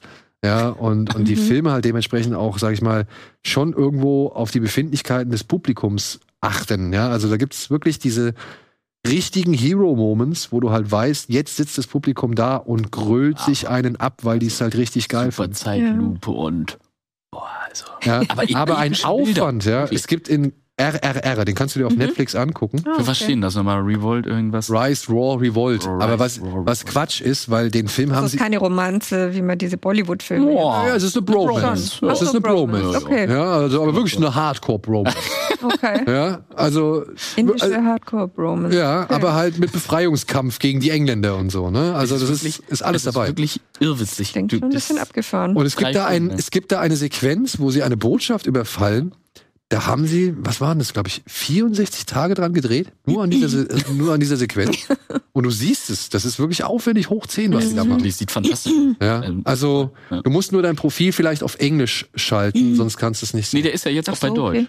ist er jetzt bei Deutsch? Also, ja, also der ist nicht auf Deutsch. Guckst du ihn trotzdem mit englischen Mhm. Untertiteln, Mhm. aber er wird dir angezeigt. Du kannst aber im Okay. deutschen Untertiteln gucken. Also ich habe gesehen, da Ja? gab es auch mit deutschen Untertiteln. Ah, okay. Ja. Also ist halt das Problem, die werden halt nicht synchronisiert. Ja. Aber der Regisseur, S. S. Rajamouli, ist halt einer der größten Regisseure. Das ist Spielberg von, von Indien, so gesehen. Mhm. Und ähm, dann hat er halt seine beiden Stars, die fangen halt auch beide mit R an und deswegen war der Projekttitel des Films RRR, weil da halt die drei berühmtesten Rs des Landes mitspielen oder beziehungsweise mitwirken. Und dann hatten sie irgendwann keinen wirklichen Titel für den Film und haben ihn halt einfach weiterhin RRR genannt und haben dann halt irgendwie Rise, Okay. War, Revolt Mhm. irgendwie. Irgendeine, Erklärung. Hauptsache ein paar Buchstaben können sich erklären. Aber selbst wenn du den nicht mit Untertitel und die, die Sprache nicht verstehst, das ergibt sich alles aus den Bildern Mhm. und der Geschichte. So bombastische Bilder. Ja, und auch mit Mhm. der Entführung der Kleinen und sowas. Also, da- Mhm. da kommst du schon mit. Also, ich würde jetzt auch mal sagen, ist nicht so schlimm, wenn du da auch ein paar Sachen dann nicht kriegst, aber okay. der Rest spricht. Also, das Ja, ich habe schon mitbekommen, dass so gerade die indischen Produktionen, also dass es Wahnsinn ist, ähm, also von Seiten der Filmcommissions oder die Filmförderung, die hat, ähm, sag ich mal, sich auch ähm, ja darum bemühen. Es wurde ja auch viel in den Alpen gedreht, was eigentlich in Kaschmir spielt, etc. Ah, ja. Und da habe ich zum Beispiel von der Szene Tirol, das ist die Filmcommission in Tirol, auch so eine Geschichte gehört, dass die halt an einem Tag hieß es halt so, ja, ähm, morgen früh um sechs brauchen wir am Berg oben so und so viele Leute ähm, in Tracht und mit Musikinstrumenten und äh, weiß ich nicht, Dutzende Leute, die da einfach da sein sollten. Und dann haben die eben einen riesen Aufriss gemacht und haben überall rumtelefoniert, ja, wir brauchen morgen am Berg oben. Die Leute haben gerade eine indische Produktion da. Und ähm, dann haben die das auch wirklich geschafft, ne? Ah, Also ist auch gut, wenn man dann viele Leute kennt, ne? Und weiter, wahrscheinlich der Trachtenverein äh, geschlossen hoch. Auf jeden Fall an dem Morgen dann ähm, standen dann die Leute alle parat, die Statisten, und ähm, ja, die Sonne ging auf und dann hat dann der Regisseur gesagt, nee, heute passt das irgendwie nicht. Also es ist so ein Gefühl, wir sollten es nochmal verschieben. die Aura nicht richtig. Ja, irgendwas in der Luft passt. ihm. Er meinte, es ist nicht der, der richtige Tag dafür. Und dann sind alle wieder nach Hause gegangen. Und das fand ich halt immer. Ey, solange ja, sie die Kohle zahlen, ist ja.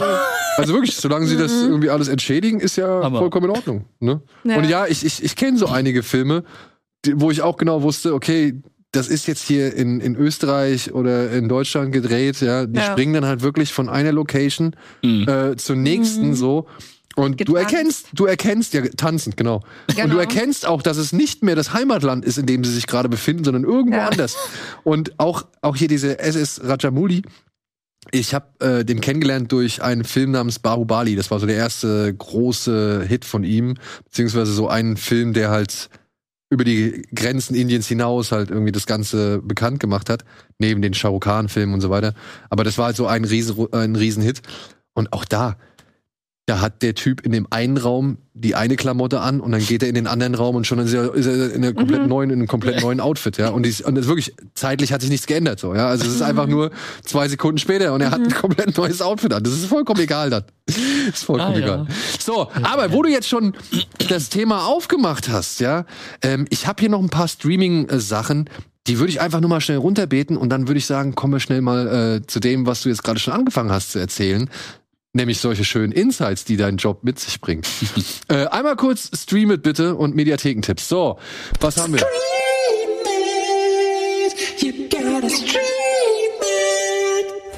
Ja, ja, da wollte ich jetzt schon wieder in den Karton greifen. Na gut. ähm, ja, also, wir haben unter anderem das Urteil. Jeder ist käuflich. Der erste Film, in dem die beiden langjährigen Freunde Gene Hackman und Dustin Hoffman zum ersten Mal zusammen in einer Szene zu sehen sind. Beziehungsweise zum ersten Mal gespielt haben. Es geht um einen Gerichtsprozess. Ähm, eine Frau möchte die Waffenlobby anklagen, weil sie halt Waffen zu leicht verkauft hat oder zu leicht ermöglicht, weil ihr Mann durch eben durch so einen Amoklauf Mhm. gestorben ist. Und die Waffenlobby engagiert Gene Hackman, um die Jury zu beeinflussen. Und Dustin Hoffman ist der Verteidiger der Frau, der halt hofft, dass die Jury sich halt nicht beeinflussen lässt, beziehungsweise halt, dass es eine normale Jury ist. Und John Cusack spielt einen der Jurymitglieder. Falls ihr ihn noch nicht gesehen habt, ich mag den geil. Film, Ich ich mag den Film wirklich sehr. Ebenfalls auf Disney Plus, Mickey, die Geschichte einer Maus, ist eine neue Dokumentation, wo halt mal, denke ich mal, Ich dachte gerade, ihr hättet. Äh, achso, guck mal, komm, Trailer. Das S bei Maus in einem Dollarzeichen gemacht. Groß, aber es war nur ein Großbuchstabe. es war wahrscheinlich ein aber Großbuchstabe. das macht ja Disney für sich selber nicht, dass sie da die Maus als Dollarzeichen. Wären sie ja. Ja, Wer weiß, wer weiß. Das würde ich denen nicht tun. Ich meine, ich glaube, die Maus hat auch schon eine Menge Geld umgesetzt. ja, eben. Ja. Aber ja, ich Das ist die Entstehung der Maus. Ach, nee, Eine Doku? es ist eine Doku über, ich denke mal einfach Mickey Maus, ihr Einfluss, ihre Mhm. Entstehung, äh, ihr, ihr, ihr, das Phantom, Ja. ja, ich wollte gerade sagen. Bedeutung. Tätowierung, ja. ja, Und Walt natürlich. und Walt natürlich. Mhm. Aber ich dachte mir, ist vielleicht mal interessant. Bestimmt. Also ich- so ein Blick ich- hinter die Kulissen finde ich ja immer geil, ne? Ja. Mhm. Ich werde es mir auf jeden Fall auf jeden Fall äh, angucken wollen. Ja. Gut, so, was haben wir noch?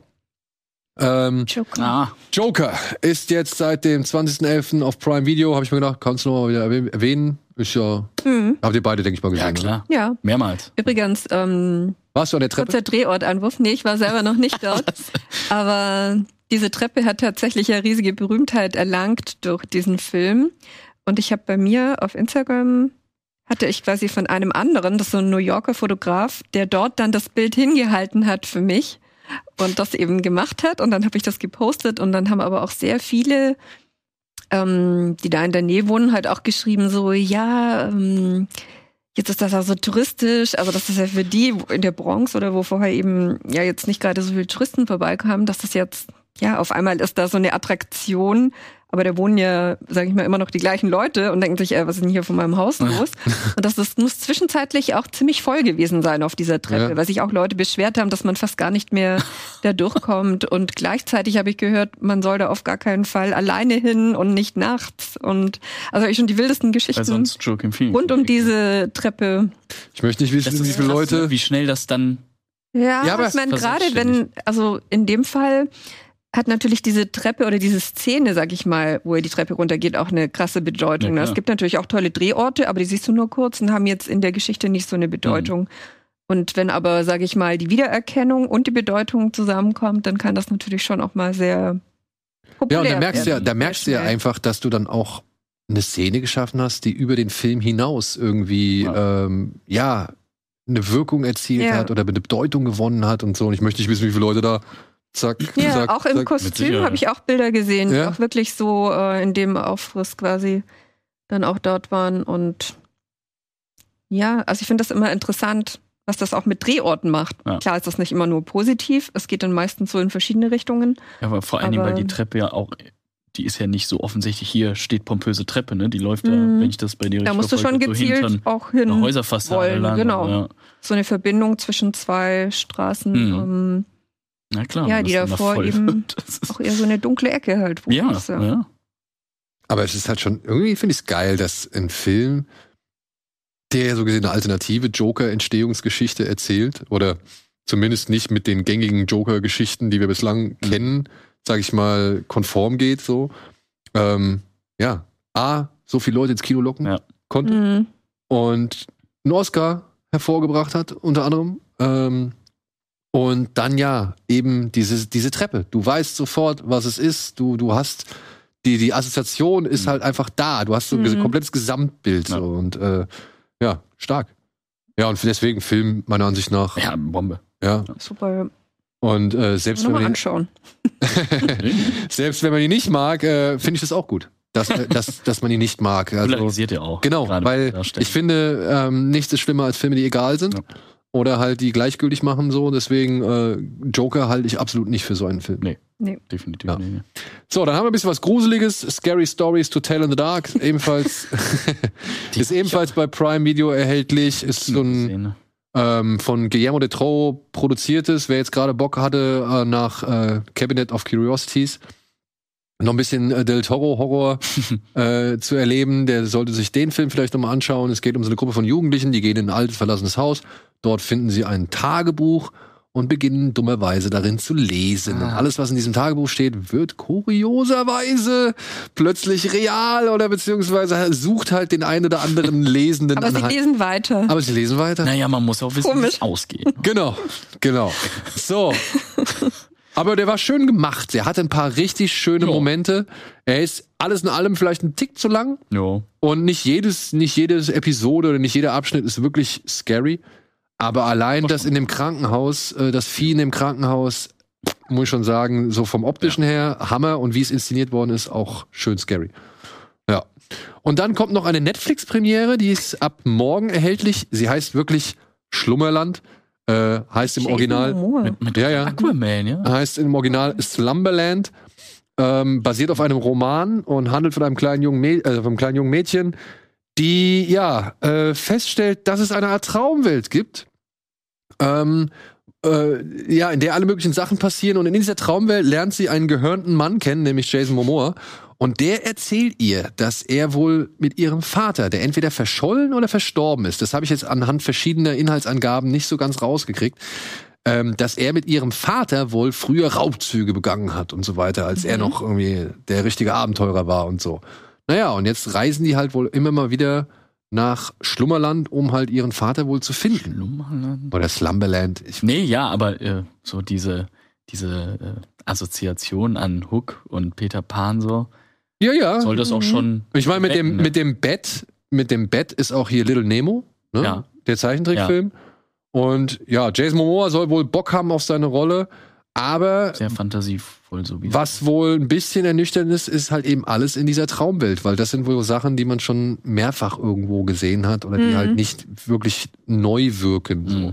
Die Szenen in der realen Welt seien wohl ganz okay und gut, weil oder äh, auch sehr schön zum Thema Verlust und so weiter äh, inszeniert, aber äh, in der in der Fantasiewelt hat der Film wohl hier und da seine Schwächen. Mhm.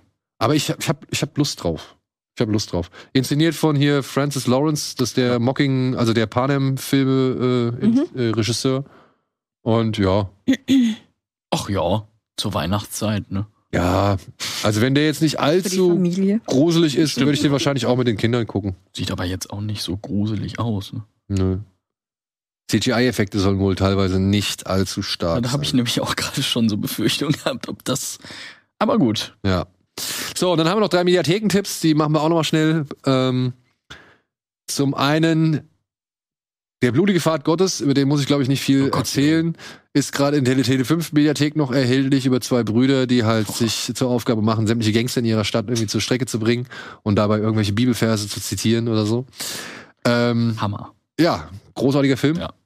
Er hat es leider nie wieder geschafft, äh, etwas Vergleichbares äh, auf die Beine zu stellen, der Regisseur, aber naja, will man machen.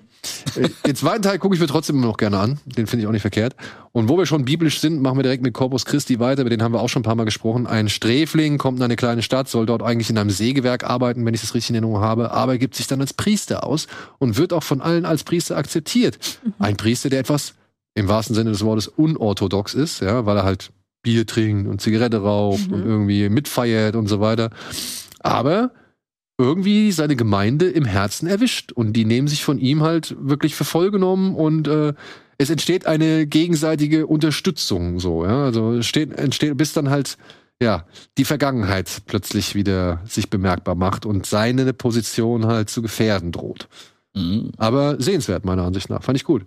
Also kann man als schwarze Komödie sehen, kann man auch als Drama sehen. Also es geht schon so ein bisschen auch um Kleinstadtleben und, Mhm. und ja, diese vermeintliche Religiosität und Frömmigkeit, die halt dann doch immer mal wieder so ein bisschen scheinheilig ist, ne, um die ganzen Bibelbegriffe mal zu zitieren. Aber ja, ähm, trotzdem, der Hauptdarsteller fand ich gut und äh, coole Bilder, fiese Bilder auch dabei. Oder fiese Szenen auch dabei. Aber meiner Ansicht nach ein empfehlenswerter Film. Und ja, äh, passend zu den ganzen Geschehnissen in dem Land und eben halt auch ähm, jetzt äh, in der Welt hat Arte in die Mediathek nochmal Teheran Tabu mit aufgenommen. Ein Film, der mehrere Frauenschicksale im Iran aufgreift und halt diese ganzen Themen, mit denen diese Frauen dort zu tun haben, ähm, ja, thematisiert. Es wurde mit realen Darstellern gedreht, Ah, okay. aber dann halt mit Rotoskopieverfahren und so weiter halt diese, also eine Art Comic-Künstlichkeit, so ähnlich Walls with Bashir. Ich wollte es gerade sagen, das Ja. erinnert mich total an Watts, der mich unfassbar Fantastischer Film. bewegt hat. Großer Film. Ja. Und ja, da geht's um zum Beispiel, ähm, es geht um künstliche Jungfernhäutchen oder dass der Mann eine Erlaubnis unterschreiben muss, dass die Frau arbeiten gehen darf und so Sachen halt. Ja, also das, das wird wohl alles in diesem Film thematisiert. Und ich finde, es ist halt, äh, wenn nicht jetzt, wann dann? Es ist halt also ein Ja, perfekter Zeitpunkt von, von Arte, das mit ins Programm aufzunehmen, angesichts der ganzen, sag ich mal, Aufstände oder beziehungsweise der Bewegungen und, und Widerstände, die sich jetzt gerade im Iran stark machen. Und naja, ne, jetzt auch mit der Katar-WM, ich glaube, es ist auch nicht irgendwie gerade da äh, unpassend diesbezüglich so. Ja. ja, Definitiv. warst du mal in einem der, der Länder gewesen, um auch da, sag ich mal, ähm, Locations zu sammeln? Ähm, Ich muss gerade überlegen, im Iran war ich noch nicht, Katar war ich auch noch nicht. Also Was war so das, das fernöstlichste, was du. das Also ich meine. fernöstlichste war Japan. Ja, okay, nee, klar, das Tatsächlich. war jetzt falsch. ähm, also ich war mal in, in Dubai war ich mal ähm, und auch in, in Jordanien. Aber ich fand zum Beispiel, also ich weiß noch, in Jordanien, ähm, da war ich so auf den Spuren von Indiana Jones und ähm, Im dritten, ne? ähm, es ist und der letzte Kreuzzug. Genau. Ja. Genau. Ja. Und bei die Rum wurden ja viele Star Wars Geschichten gedreht und Lawrence von Arabien und alles Mögliche.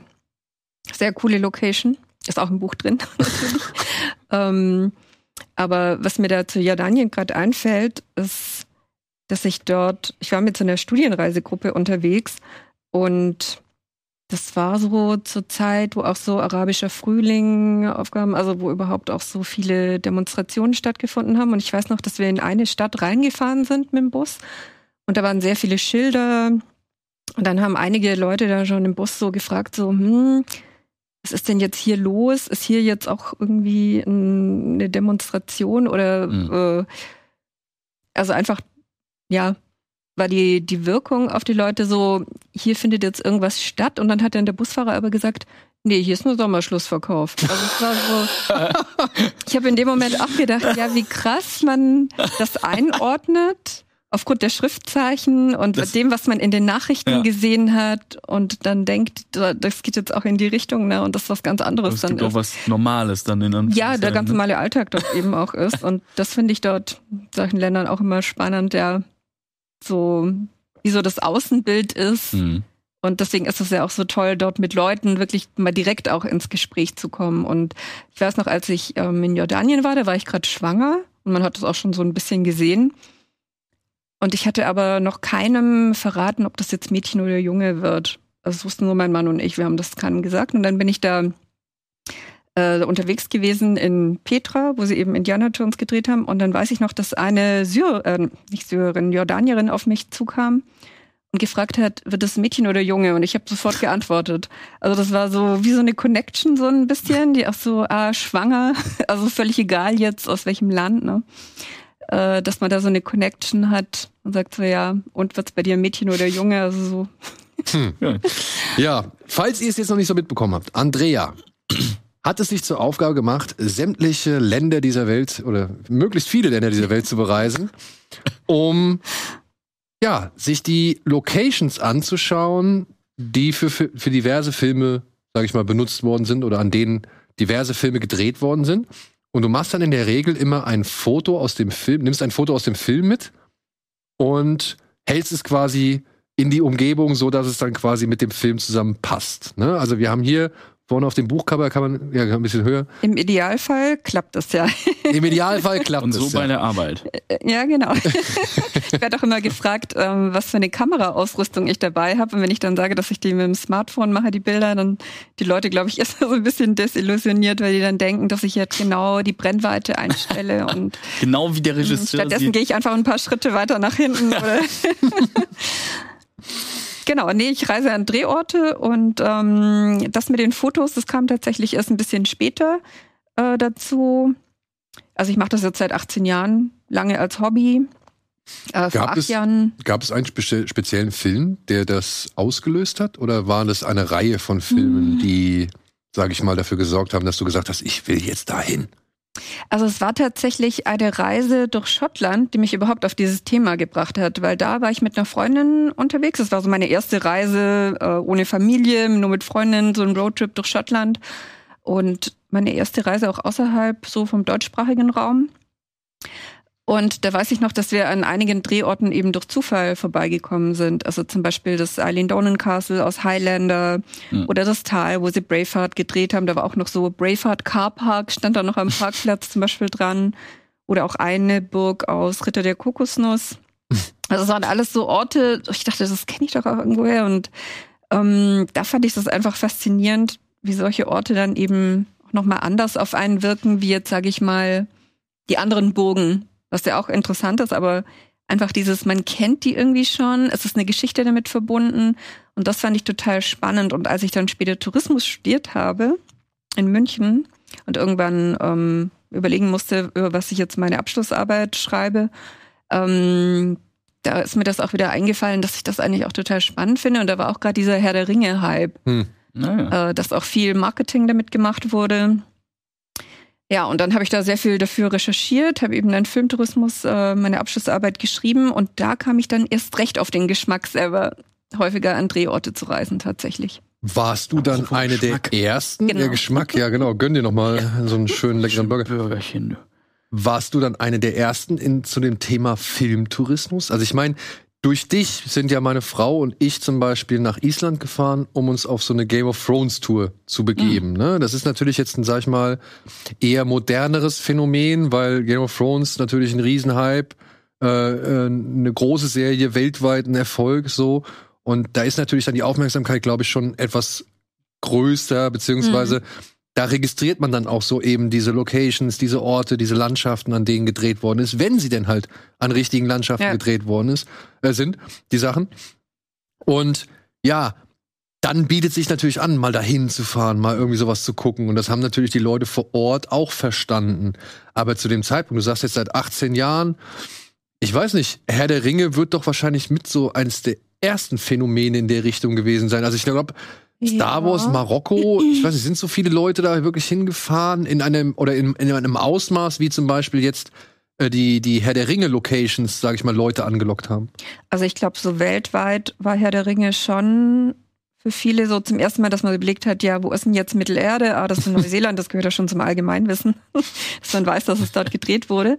Ähm, aber als ich für meine Diplomarbeit recherchiert hatte, da habe ich dann auch selber Befragungen gemacht im Kino. Also ich habe wirklich vor dem Film Fragebögen ausgeteilt, hinterher wieder eingesammelt äh, zu einzelnen Filmen, weil es gab einfach fast nichts über das Thema. Also sehr wenig, was so überhaupt an sag ich mal, Erhebungen stattgefunden hat oder Studien. Da gibt's ja mittlerweile schon eine ganze Reihe.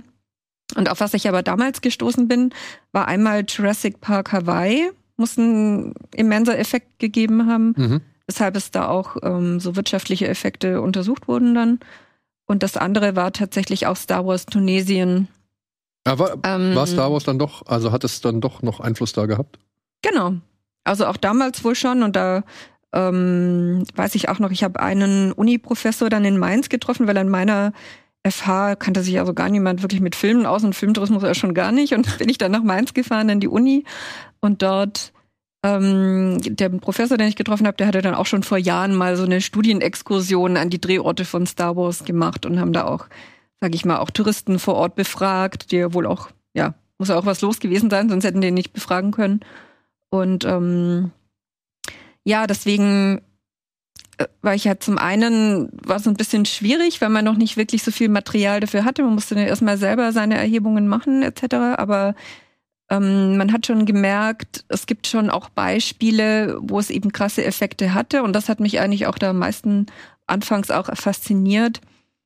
Ja, was für Auswirkungen auch so ein Film auf den Drehort hat, auch teilweise wirklich Jahrzehnte später dann eben noch. The Beach. The Beach. Ja. The Beach war so ein Film, wo man das mitbekommen hat. Mhm. Koh Samui war das, glaube ich, ne? Äh, Koh Phi Phi ist die Insel in Thailand. Ah, okay. Oder, Das war so eine Ähm, kleine. ja, aber der da, Maya Bay, das ist so eine Bucht Ja, auf einer genau, kleineren. Insel.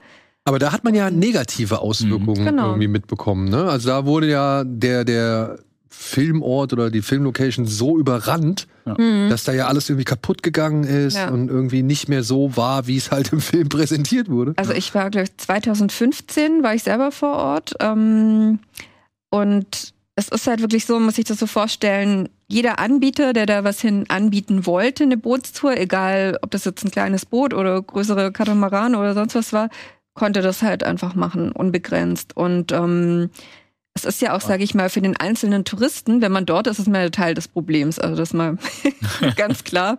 Wenn man sich jetzt beschwert, auch was ist hier los, ne? man ist ja selber eben auch da. Und es ist ja aber für ähm, das Erlebnis des einzelnen Touristen ähm, ja nun auch nicht so, na, dass man das möchte, na, dass man in der Masse irgendwo ist, weil es ja oftmals dann auch davon ablenkt, wie schön das da wirklich mhm. auch ist. Und als ich dort war, ähm, war es auch sehr laut. Ich weiß noch, dass auf einigen Booten war dann auch laute Musik und man konnte sich einfach an diesem Ort gar nicht so dran erfreuen, weil einfach so viel Trubel war, so dass ich damals auch dachte, ach wie schade, ne? Und wahrscheinlich mittlerweile haben die meisten Leute auch gar nicht mehr den Film eben gesehen, aber der wurde eben durch den Film eben auch so populär, ne? Also der Film war ja jetzt Und, kein Riesenhit, ne? Also, ja, aber so in der Backpacker-Szene ja, wurde der schon sehr häufig gezeigt, auch also der, der war, war nicht unerfolgreich. War schon ja, aber Erfolg. Jetzt vergleich mal Herr der Ringe und ein Star mhm. Wars, mhm. nee, wo du halt wirklich klar. sehen willst, okay, wo ist Tatooine, ja. wo ist Mittelerde? Mhm. So, da verstehe ich, da kann ich das verstehen. The Beach hält sich, da verhält sich da ja ein bisschen kleiner ja, einfach in seinen gesamten halt Ausmaßen. Auf ja. einen Ort dann konzentriert, ne? Dieser ja. eine Strandabschnitt, eben diese Bucht.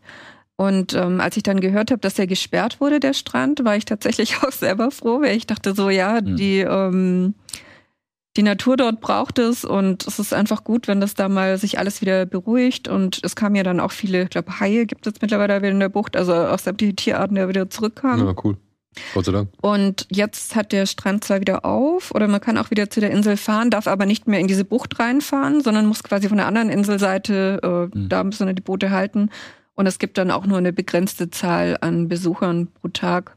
Also das hätte man vielleicht schon früher machen sollen, aber ich meine, es ist immer leicht zu sagen, ne? wenn das so mitten in der Natur ein Drehort ist, kannst du das einfach äh, schwieriger begrenzen, wie wenn du irgendwo Tickets verkaufst. Weiß ich nicht, zum Beispiel das Schloss von Downton Abbey, die haben ja auch den totalen mhm. Run gehabt. Aber da gibt's ja halt einfach nur so eine bestimmte Anzahl Tickets und dann ist Ende und dann musst du halt warten, bis du eins kriegst. Aber wenn halt irgendwo mitten in der Natur was ja. stattgefunden hat, was dann auf einmal viele Leute anzieht, vor ist dann auch nicht so einfach. Ja, vor allen Dingen, wenn das halt die Sachen sind, die die Leute kennen. Wenn du jetzt so Szenen hast, wie zum Beispiel Inception, was ja in mhm. Paris unter dieser Eisenbahnbrücke gedreht ja. wurde. Das haben halt nicht so viele auf dem Schirm. Da stehst du dann auch alleine. Also, ne, wir waren ja beide schon nur da ja. und da stört dich halt keiner. Ja, die Hochzeitspaare ähm, haben das auch Hochzeitspaare, als, als Fotomotiv. Aber ich glaube nicht wegen Inception, sondern weil der Blick auf den ja, Eiffelturm. Vielleicht überschneidet sich ja, das. Oder genau, beides zusammen. Aber da, also das mag ich deswegen auch lieber, diese versteckten ja. Orte, auch das Café, wenn sie draußen sitzen und mhm. alles um sie herum fliegt in die Luft. Genau. Da war keine Sau. nee, also Mensch, ich sag mal, die weiß, meisten Leute laufen da vorbei und denken sich, hä, was ja. macht ihr denn für Fotos? Genau, warum also, fotografiert er? Ich werde ja auch öfter mal wirklich angesprochen, ähm, ja, warum machst du jetzt hier ein Bild? Und ähm, ich habe es deswegen auch in meiner Einleitung drin. Also ich stand hier zum Beispiel in New York, dort wo Sex in the City gedreht wurde, an dem Hauseingang und habe da versucht, irgendwie ein Foto zu machen. Und dann kamen da zwei Mädels vorbei, Spanierinnen, und haben so, ja, ähm, was gibt's denn hier zu sehen? Also dieses Haus, muss man sich halt vorstellen, sieht jetzt auch nicht so viel anders aus wie die, die halt sonst in der Straße zu sehen sind. Und nur wenn man halt weiß, nein, das ist der Treppenaufgang, wo Carrie Bradshaw immer rein und raus ist und wo sie oben ihr Apartment hatte, dann ja, lädt sich dieser Ort ja erst auf mit der Geschichte. Und als ich das denen dann gesagt hatte, ja. wollten sie auch sofort ein Foto dann davor Siehste? haben. Ja. Aber woher kriegst du die Informationen? Also du, wie, wie recherchierst du, wo was ist? Weil du kannst ja nicht einfach nach New York fahren in der Hoffnung, ja, irgendwo wird der Eingang schon sein. nee, ich mache tatsächlich fast die komplette Recherche und auch die Szenen für die Fotos raussuchen. Das mache ich alles vorher, weil ich vor Ort eigentlich möglichst viel Zeit dann nutzen möchte, auch wirklich dann unterwegs zu sein und möglichst viel zu sehen. Aber ähm, das ist tatsächlich total unterschiedlich. Also manchmal ähm, bekomme ich tatsächlich von den Filmverleihern oder auch von Location Scouts direkt Informationen, manchmal von Tourismusseite, die dann auch so Movie Maps auflegen. Zum Beispiel in Brügge gibt es halt ähm, so eine Movie Map, weil halt sehr viele Leute danach gefragt haben, ja, wurden denn die Drehorte aus Brügge sehen und sterben ähm, gesucht wurden. Das muss, glaube ich, auch ein immenser Schub für Brügge gewesen ja. sein, oder? Also ich denke mal, da haben dann irgendwann so viele Leute in der Touristinfo nachgefragt, dass sie gesagt haben, na gut, die Mappe aus, wir machen eine Movie-Map. Eigentlich hatten wir es nicht vor, aber... Ja, aber ich meine, dafür, dass Brügge in diesem Film so abgestraft wird. Ne? Also sie sagen ja ständig, wie scheiße Brügge eigentlich ist, Ja. oder beziehungsweise wie wenig das interessant ist. Ähm, ja, finde ich es eigentlich dann cool, Mhm. dass jetzt ausgerechnet dann Leute sagen, nee, ich will da hin, weil ich will wissen, Ja. worüber die sich da abkotzen oder sonst Also eine negative Storyline heißt noch lange nicht, dass keine Filmtouristen kommen. Auch wo The Walking Dead gedreht wurde, wo irgendwelche Horrorfilme gedreht Blair wurden. Witch, da Blair Witch immer äh, in Maryland. rein, ne? Da ist auch viel los. Warst du also, auch da schon? Äh, in Maryland nicht, bei The Walking Dead, ja. Ja. Bei den Drehorten, genau. Und du hast vorhin schon mal erwähnt, dass die Tourismusbehörde, sag ich mal, dich angesprochen hat oder dir auch Informationen so gesehen Mhm. gibt. Mit wie viel Tourismusbehörden dieser Welt stehst du so gesehen in Verbindung? Das ist eine sehr gute Frage. Also das sind schon, weiß ich nicht, so um die 100 wahrscheinlich. Also ja? man muss sich ja auch vorstellen, es gibt jetzt ja nicht nur, sage ich mal, eine, ein Tourism Board in den USA, sondern jeder Bundesstaat hat ja eine eigene wiederum. Und dann gibt es aber auch die Film Commissions. Im Idealfall arbeiten die Film Commissions mit dem Tourism Board zusammen. Ähm, und dann genau. Vielleicht kurz einmal erklärt für unsere Zuschauer da draußen, was sind die Film Commissions in dem Sinne? Also wofür sind die so zuständig? Also die Film Commissions, man muss das immer ein bisschen unterscheiden. Es gibt ja die Filmförderung, das heißt, da bekommen die Produktionsfirmen dann ja auch einen Steuerrabatt zum Beispiel, also Anreize, um speziell in dem Land oder in dem Bundesstaat zu drehen. Und die Film Commission unterstützt dann aber eben auch noch weiter mit Kontakten. Ähm, Also man braucht zum Beispiel Setbauer oder Statisten oder also geht es auch viel ähm, darum, Ansprechpartner für die Filmproduktionsfirma zu sein, Hotels zu besorgen, vielleicht auch günstigere Preise.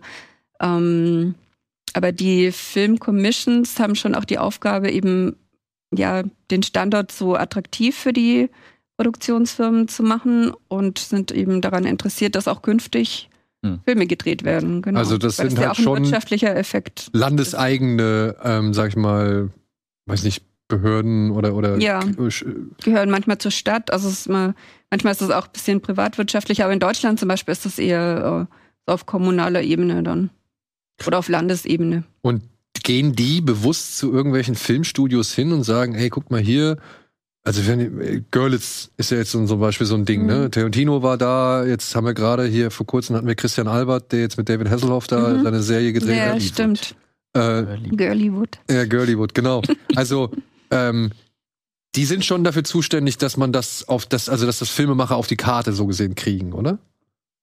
Ja, also manchmal übernimmt das auch noch die Tourismusseite mit. Das ist zum Beispiel teilweise auch in den USA so, ne, dass halt die auch ähm, so insgesamt so ein Standortmarketing machen, egal ob das jetzt Touristen sind oder Filmteams oder wer auch immer dann kommt.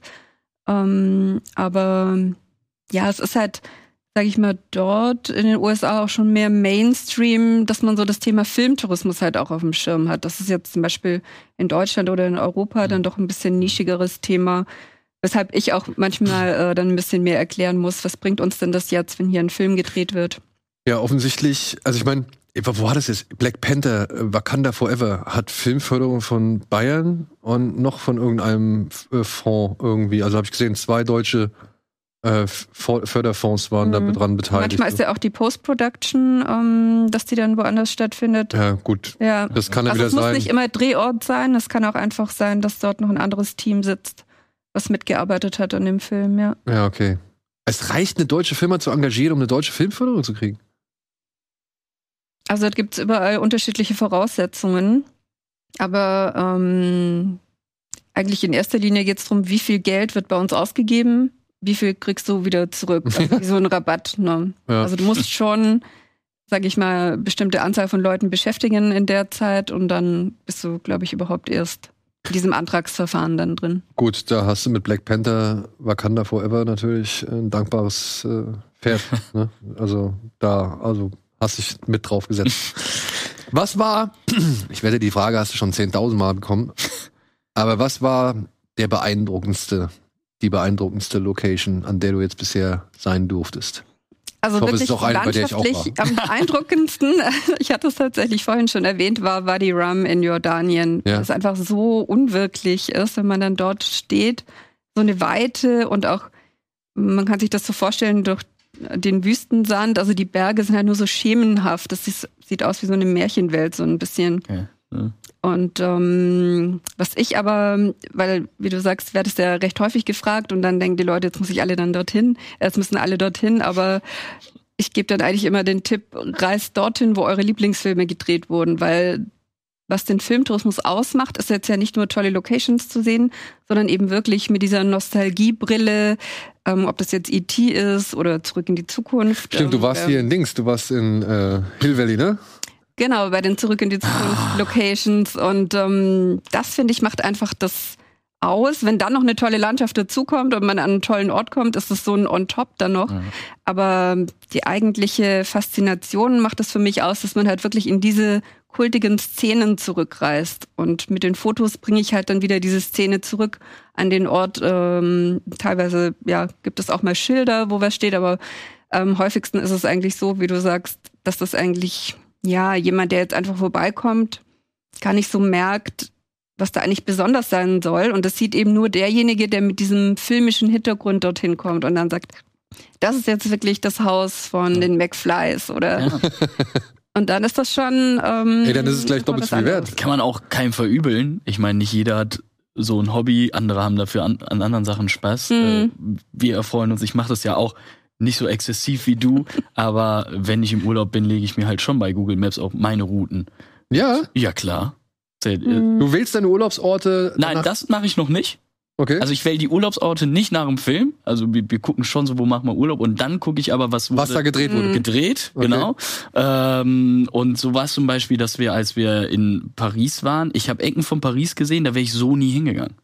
Weil äh, das, äh, sei es Inception, da wurde ja, keine Ahnung, wie viel da gedreht wurde, ne? Aber das finde ich halt das Schöne und ähm, wir laufen das dann halt, also ich mit meiner äh, Freundin, wir laufen das dann wirklich auch zu Fuß das meiste ab, damit du auch noch die anderen Eindrücke der Stadt kriegst. Ja. Und das gibt dir ein ganz anderes Bild. Hm. ja, du kommst auch in ganz andere Gegenden. Du kommst in ganz noch, andere ja. Gegend, du lernst dann nochmal äh, kennen. In äh, London waren wir bei ähm, Bond jetzt in Keine Zeit zu sterben, wo Q wohnt. Mhm. Das ist eine ganz unscheinbare Straße, ein ganz unscheinbares Haus mit einer Konditorei daneben. Und dann bin ich in die Konditorei und meinte, ja, wie war das denn hier beim Dreh? Och, und dann fingen sie an. Und das sind halt Ja, so, ja. ja, aber das sind so Momente, die sind geil. Und es war kein Mensch da. Außer uns beiden, die dieses Haus und die Leute, wie du gesagt hast, die guckten natürlich.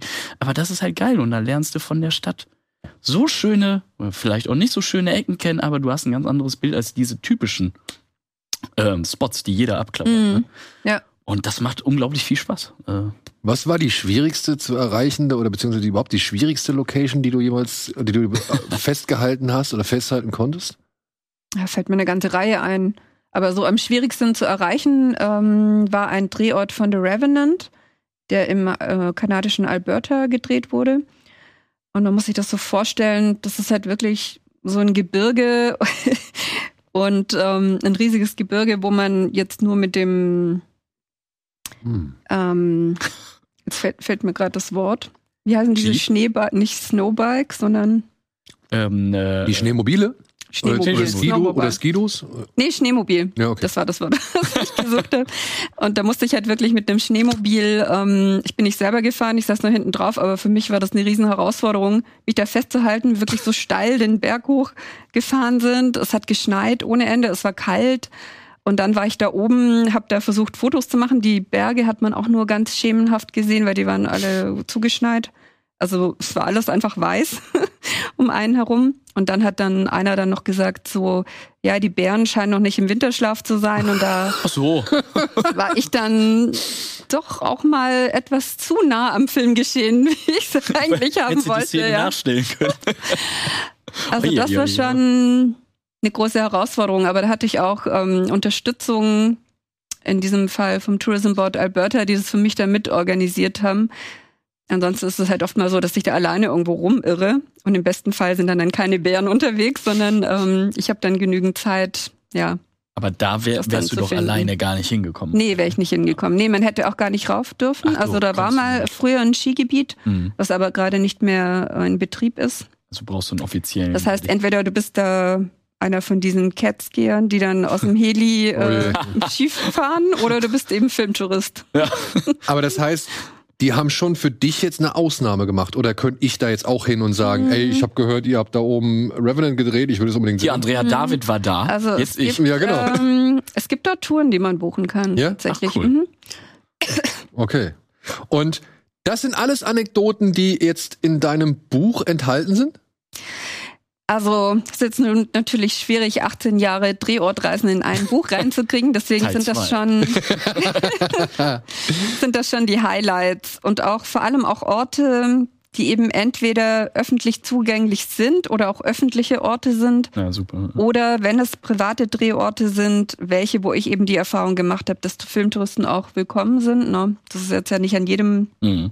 Wurdest du schon mal weg? an Ja? jedem. Nee, ich persönlich nicht, aber ich habe schon gehört von Gegenden, ähm, ja, wo Filmtouristen nicht mehr so gerne gesehen sind, weil da sich halt manche auch daneben benommen haben. Ja, gut, das ist Ja, ja, das ist dann wieder bleibt ja Also zum leider Beispiel oftmals nicht in, aus. in ne? Albuquerque, das eine Haus, ähm, Pizza aufs Dach geworfen. genau, was hier Was? als Haus von Walter White gedient hat, da haben dann die Ja, Filmtouristen nee. wer auch immer, angefangen, dort immer eine Pizza aufs Dach zu werfen, weil das ja auch in der Serie vorkam. Und heute ist dort wirklich ein großer Zaun um dieses Haus, kann ich auch total Ja. nachvollziehen. Die Also wer verstehen möchte halt, das die vermischen Ist es denn ein Privathaus? Mit Realität. Es ist ein privates Haus, genau. Ach du Scheiße, da kriegst du ja jeden Tag so eine Pizza aufs Dach. Es ist halt, wenn man sehr höflich fragt und nett irgendwo ankommt und ich bin auch schon mit vielen ins Gespräch gekommen, dann gibt es eigentlich auch gar kein Problem. Ja. Aber wenn man sich so verhält, wie wenn das einfach ein Konsumgut Ja. ist und da wohnt aber natürlich Ja, jemand, vor allem- dann funktioniert das nicht. Ich meine, es ist ja eigentlich schon ganz cool. Jeden Tag eine Pizza umsonst. Oh, Eine kalte Pizza auf dem Dach. Ja, aber dann würde ich halt schreiben, ey Leute, bevor ihr die Pizza aufs Dach schmeißt, klingelt einfach und gebt sie mir. Ja, aber dann kannst du ja das geile Foto nicht machen. Oder ja. Video, Ja, aber Okay, das- dann würde ich, dann würde ich so eine Art Luke machen und sagen, schmeißt sie hier hin, schmeißt sie hier hin und dann kannst du sie danach direkt irgendwie ins, ins Haus holen. Ja, und dann kriegst du als Dankeschön, kriegst von drin so ein Foto rausgeworfen. Ja, genau. Also Zeigst du noch mal so ein, zwei Bilder aus dem ähm, Buch? Vielleicht in die Kamera? Hier, guck mal, hier haben wir doch was Schönes von äh, Was? Ex Mach. Wir könnten, ich kann sie auch rein. Ex Machina ein. Wir können sie auch ein. Naja, ich will einfach nur mal einen kurzen Eindruck. Brügge, guck mal hier. Brügge, da ist Genau, doch Brügge ist Brügge. natürlich auch mit drin. Ja, schön. Aber Brügge ist auch an sich sehr schön. Da Ist kann man auch ohne schön. Film hin. Total schön. Colin Farrell hat halt die Rolle gehabt, das nicht zu mögen. Ach, guck mal hier, da haben wir es, da haben wir es. Ja. Ah, toller Film. Super. Ja, die Orte gibt's dort alle wirklich. Ne? Das Aber hier passt es ja schöne auch gerade. Stadttour anhand der Drehorte. Hier passt es ja mit deinem Bild auch gerade wirklich eins zu eins, ne? Auch hier an der Statue. Ja, was man hier nicht sieht, ist, dass ich mit dem Rücken schon fast in den Kanal falle, weil ich immer weiter zurück bin und man hat ja schon gesagt, so Vorsicht, äh, Muss auch mal Opfer bringen, Andrea. genau, man muss Ja. sich auch mal einfach einsetzen. Ist mal was passiert bei dem, bei dem Fotoshooting?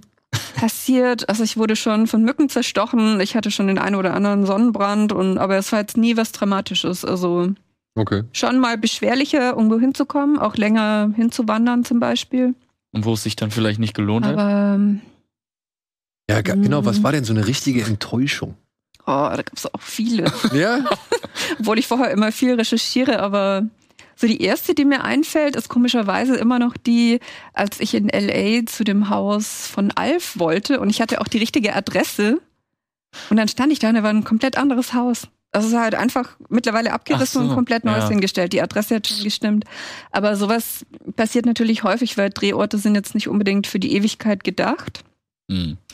Ähm, Ja gut, so Privathäuser oder sowas, ja. Das Genau. verstehe ich, aber halt, wenn du jetzt irgendwo in der Natur bist und so weiter, das wäre natürlich schade, Ja. wenn das nicht mehr existiert. Aber selbst da gibt es ja auch immer Veränderungen. Also ich weiß noch, dieses Felsentor auf Malta, weiß nicht, ob ihr da mal war, da gibt es so ein Mhm. ganz ähm, berühmtes Tor, oder gab es, das Azure Window. Und das war bei dieser Dothraki-Hochzeit bei Game of Thrones zu sehen. Von Daenerys und Khal Drogo. Hm. Naja, auf jeden Fall ähm, ist das irgendwann ins Meer gestürzt. Also es war einfach schon, ich meine, das ist ja tausende Jahre alt, ne? Und dann ist weg. Und dann ist das irgendwann so dünn doch gewesen, dass das Ja, dann das eingestürzt ist. Also bitter. das heißt nicht unbedingt, weil es in der Natur zu sehen war, dass es das noch gibt. Also beeilen. Ähm, da kann auch mal ein Strand weggewaschen sein ja, oder okay, okay, okay, ja. Ja, das passiert, ne? ein Fels weg sein tatsächlich. Ich war so enttäuscht von der blauen Tür aus Notting Hill.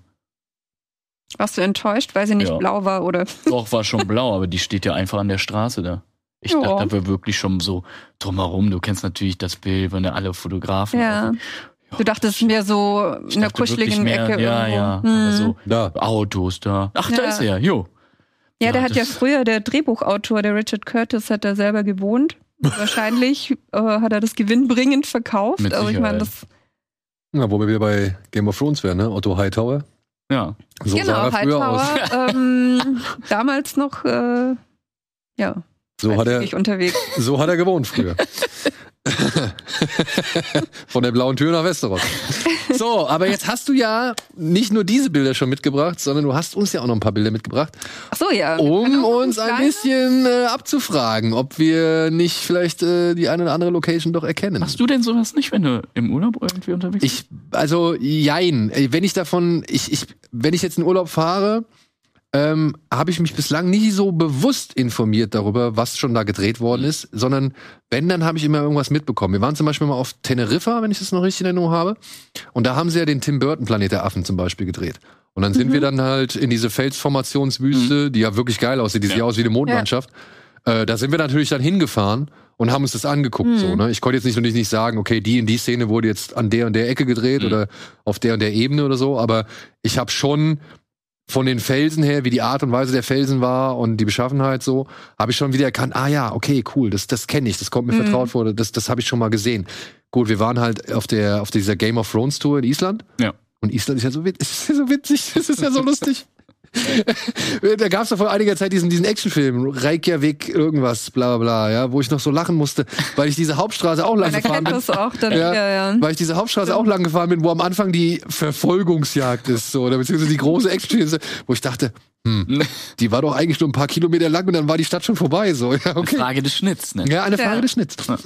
Und da zum Beispiel, da waren wir ja in diesem Gate zum grünen Tal, also in dieser, in dieser, in dieser, in dieser Schlucht oder diesem Schluchtgang, Ja. äh, das so ein bisschen, was so ein bisschen aussah wie der Todesstern, äh, wo du halt, wo sie halt das grüne Tal dargestellt haben, ja, wo die Aarons wohnen und so. Und da war ich noch erstaunt, dass es zum einen schon irgendwo groß war oder wie groß es war und zum anderen aber dann doch viel kleiner, als es die Serie hat aussehen lassen. Mhm. Mhm, Ja. Ja, weil ich dann halt auch später noch gesehen habe, was sie halt natürlich dann an, an Matte-Paintings Ja, oder klar. Greenscreens oder, oder, oder Also. digital, äh, digitale Bilder drumrum noch Ja. gebaut haben, so.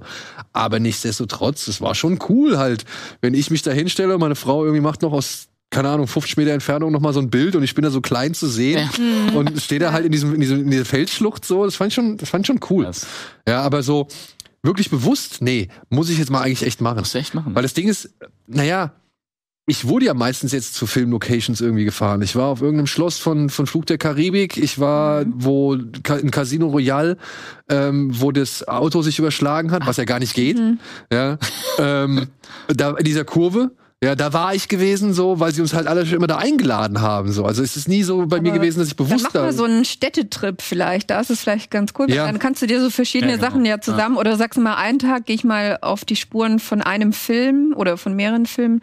ja, Weil dann kommt man tatsächlich noch mal so in andere Ja, Silke und ich, ähm, Silke und ich träumen ja, beziehungsweise haben ja immer noch mal fest vor, eine Sopranos-Tour mitzumachen. New wenn wir Jersey oder Jersey sind. Mhm. So. Ja, also Ja. wenn wir mal wieder in Amerika sein sollten, äh, da wollen wir mal halt auf diese Ja. Sopranos-Tour Es gibt gehen. auch geführte Touren da sogar. Also wenn man jetzt nicht so viel vorher selber recherchieren möchte, kann man sich auch eine Tour buchen, in New York zum Beispiel. Aber ja, cool sind halt die Locations, wo man dann wirklich alleine dann auch Ja, unterwegs Und ist. sowas, ne? Sowas möchte ich halt auch gerne mal finden, aber da, da habe ich bislang nicht so den Kopf für gehabt, beziehungsweise nicht so die das Vorabüberlegung, Ja, klar. äh, mal danach zu forschen, was könnte da sein, Ja. wo ich jetzt hinfahre. So. Ja, es braucht Mhm. auch Zeit. Ich hatte dann auch bei Netflix gibt's ja hier die Luke Mockridge-Serie über Weihnachten. Die wurde in meinem Heimatdorf gedreht. Da gucke ich, das ist doch der Skaterpark von Odenthal. So, da ist man natürlich dann auch schnell, wenn man wieder zu Besuch ist und kann ein paar Fotos Bei machen. mir wurde Polizeiruf gedreht, was ja eigentlich in Rostock spielt und in Hamburg Auch fake. gedreht wurde, ja. So, In meiner alten Hut wurde Manta Manta gedreht. da weiß ich jetzt nicht, wer die besseren. Ja, gerade was, bitte. Also. Ich habe gewonnen. definitiv. ja, definitiv hast du. So, komm, jetzt quizzen wir noch ein bisschen. mal. Jetzt äh, stell uns mal Ich ein hoffe, paar das wird jetzt auch nochmal eingeblendet, weil das sonst ein bisschen klein ist. Also die Filmszenen müsst ihr erkennen, den Drehort, wenn möglich. Boah, ist das Ähm, Licorice Pizza? Ich sehe es nicht. jetzt könnt ihr Ah, ein da. bisschen näher sehen. Ne, das ist Almost Famous. Ach, Almost Famous. Richtig. Ach, wie heißt das Hotel denn? Boah, keine Ahnung. Also es ist äh, im Film auch eine ganz andere Location, als es in Wahrheit dann ist. Die spielt Oh. nämlich, da sind sie gerade in einem Hotel in Das ist Arizona, ja, wo er sie interviewt. Ne? wo er äh, äh, begleitet doch diese Band Stillwater. Genau. und bekommt dann da diese Nachricht von seiner Mutter. Und das Hotel ist tatsächlich das Hollywood Roosevelt Hotel Ah. in dem 1929 die erste Oscarverleihung stattgefunden hat. Das heißt, hier so in einem Ballraum daneben hat damals die Oscarverleihung stattgefunden. Und da wurden schon ganz viele Filme gedreht, also auch äh, Catch Me If You Can. Oder Marilyn Monroe hat hier zwei Jahre in dem Hotel auch gewohnt. Also es ist so ein ganz altehrwürdiges Hollywood-Hotel. Mehr diese Stars, die so lange in irgendwelchen Hotels wohnen. Ne? Also ich, ich, ich könnte es gerade. Zeigt das schon mal. Oh, nee. Ist das Oder ihr kennt das vielleicht. Hast du auch was Einfaches dabei eigentlich? Das ist eigentlich alles total einfach. Ich dachte, ihr werdet jetzt total unterfordert. Warte mal, nee, was ist das? Äh, Irgendwas in den 50er Jahren. nee, oder? Was Soll ich einen Tipp geben? Ja, mhm. Ja. Das ist eine Avon-Beraterin. War scheinbar kein Tipp. Boah. ich stehe gerade auch Hätte ich doch ein anderes Bild nehmen sollen. Das- Johnny Depp spielt mit. Ach, hier, Dingens. Oh, Nee, Crybaby? Mhm. Ah. Er ist sehr schwarz angezogen in diesem Film. Ach, hier, Edward. ja, Mit den Edward Scherenhänden. mit den Scherenhänden, genau. Ist halt einfach ein Vorort in Tampa, äh, wo man damals, damals war das halt noch so eine Neubausiedlung, dann sind alle wieder ausgezogen aus ihren Häusern. Man hat dort dann die, die Häuser bunt angemalt, hat dort gedreht und dann sind die Einwohner wieder zurück. Krass, vor allem, weil wenn man jetzt anhand des, des Filmausschnitts geht, ne, Mhm. dann hat man gar nicht so die Anmutung, dass da so viel ist, Ja. Mhm. was, was jetzt schon, was, was inzwischen da halt ist, ne? Ich meine, Das ist weiß halt krass, was für Bäume da mittlerweile Ja, ja. auch stehen, ne? Das ist halt, ja, vor 30 Jahren oder wie alt der Film ist, äh, noch nicht der Fall war. Und Mhm. es ist halt immer spannend, wenn man so in eine Nachbarschaft kommt und dann, ja, ist da noch jemand, der sich auskennt. Und in dem Fall hatte ich auch Glück, da kam tatsächlich ein Nachbar raus, ähm, der mir dann Fotos gezeigt hat von der Filmproduktion und da auch ein bisschen was erzählt hat, ganz stolz noch. Foto mit seiner Frau und Tim Burton und ähm, Und das Haus ist jetzt aber einfach bewohnt. Das, das existiert. Genau, gegenüber ist dann das Haus. Ich, das hatte ich nicht genommen, das Bild, weil ich dachte, das erkennt ihr sonst zu leicht. Okay. Gegenüber ist das Haus, wo er gewohnt hat im Film. Und ähm, Ja, da ist ey. mittlerweile so ein kleines äh, Filmmuseum entstanden. Habe ich schon lange nicht mehr gesehen, etwa bei den Scherenhänden. Müsste ich mal wieder, müsste ich mal wieder So, machen. Brügge hatten wir schon, kommt weg. In Brügge. Genau, Brügge in Brügge. Uh, ich guck mal hier doch. Ja, genau, du kannst es auch in die Hand nehmen. Was ist das? Kenne ich auch nicht. Erkennt ihr denn den Schauspieler? Ja, warte mal, den Schauspieler kenne ich. Ledger? Ja. Ja, ne? Darf ich mal? Zehn Dinge, die ich an der hasse? Nee. Nein. Nee, Nee, nee, nee, nee. auch gar nicht. Also er freut sich hier auf Jake Gyllenhaal. Ist das aus, Ach, aus Brokeback. Ja, Brokeback Mountain? Das ist Brokeback Mountain. Da würde ja. ich sagen, das ist in. Wyoming. ja. Also die schlechte Nachricht, den Brokeback Mountain gibt es nicht. In Oh. echt. Und auch nicht in Wyoming. Und gedreht wurde in Alberta in Kanada. Ja, und das ist auch witzig. Das ist in so einer Kleinstadt. Da ist nicht viel los wirklich, aber da wurde schon Interstellar gedreht. Es wurde äh, für den neuen Ghostbusters-Film gedreht. Es wurde Brokeback Mountain Ach, gedreht. ist das die Stadt, die, wo sie Legacy die auch im Buch mit drin vorkommt. Ja. Genau, genau, wo sie? Ach, Ghostbusters die- Legacy Ach, krass. Okay. gedreht haben. Da habe ich dann das Kino später im äh, Filmtrailer von Ghostbusters wieder erkannt und dachte mir, das ist doch wieder Fort McCloud. Und da ist die dann eine halt Straße, einfach. Ne? Letztlich. Letztlich ist da auch nur eine Hauptstraße und, Und da ist halt einfach günstig zu drehen, oder was? Also ich meine, wenn da so viele Filme drin sind, dann müssen die Ja. doch irgendeinen Anreiz bieten, der für Genau, das ist halt oft der Anreiz, ist, aber oder? auch, dass halt bestimmte Leute vor Ort sind, die dann quasi schon mitarbeiten können, ne? dass du auch wirklich ähm, Hm. das Personal dann hast. Immer noch eins? Das ist Kill Bill. Oder? Ja. Ja. Auf jeden Fall. Diese Diesen Ort Kapelle gibt es Da. ähm, nördlich von LA tatsächlich, mitten in der Wüste, im Nirgendwo. Und das war damals, als gedreht wurde, noch ein Gemeindehaus und wurde später erst zur Kirche. Also wenn Ah. man da hinkommt und den Pfarrer nett fragt, darf man da auch rein und dann darf man sich da auch so ein ballern. Buch eintragen. Und ähm, Mit dem Katana durch Ja. die Gegend schnitzeln. aber ich habe gehört, also Freunde von mir wollten dort tatsächlich heiraten. Das ist unheimlich teuer. Ja? Ich glaube irgendwie 5000 Dollar oder irgendwas wollte der. What? Und ich dachte, na, ich will keinen Hollywood-Film drehen, ich will eigentlich nur Eine äh, Eheschließung. heiraten. So, was ist das? Ja gut, das Ach ist hier so, Galaxy Quest. Galaxy Quest. In irgendeinem. Wo haben sie das? Wo ist das? Arizona oder? Das ist Utah. Utah. im Goblin Valley. Also total skurrile Landschaft und ich bin da auch ewig rumgeirrt mit meinen Fotos. Da, da muss heiß. ich schon gewesen sein. Als ich das erste Mal in Amerika war, da habe ich meine, meine Mutter eine Rundreise gemacht. Kalifornien, Utah, Nevada und Mhm. Arizona.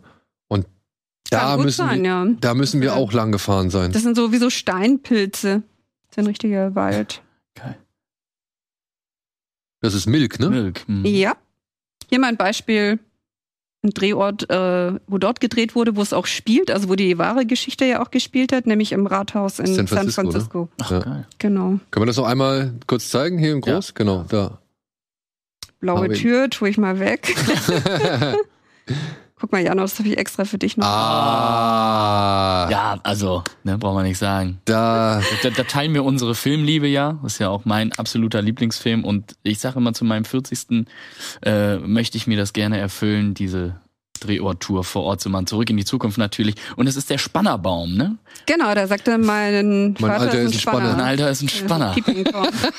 Und hinter dem, äh, das Haus hinter dem Baum, da hat äh, so eine Zeit lang einer gewohnt, der hat über die ganzen Filmtouristen, die zu diesem Baum kamen, da hat er eine Doku drüber gemacht. Und die hat auch irgendeinen Preis bekommen, diese Doku. Wie geil. Gibt's auch irgendwo im Internet. Ich muss noch mal. Was haben die denn mit dem Baum gemacht?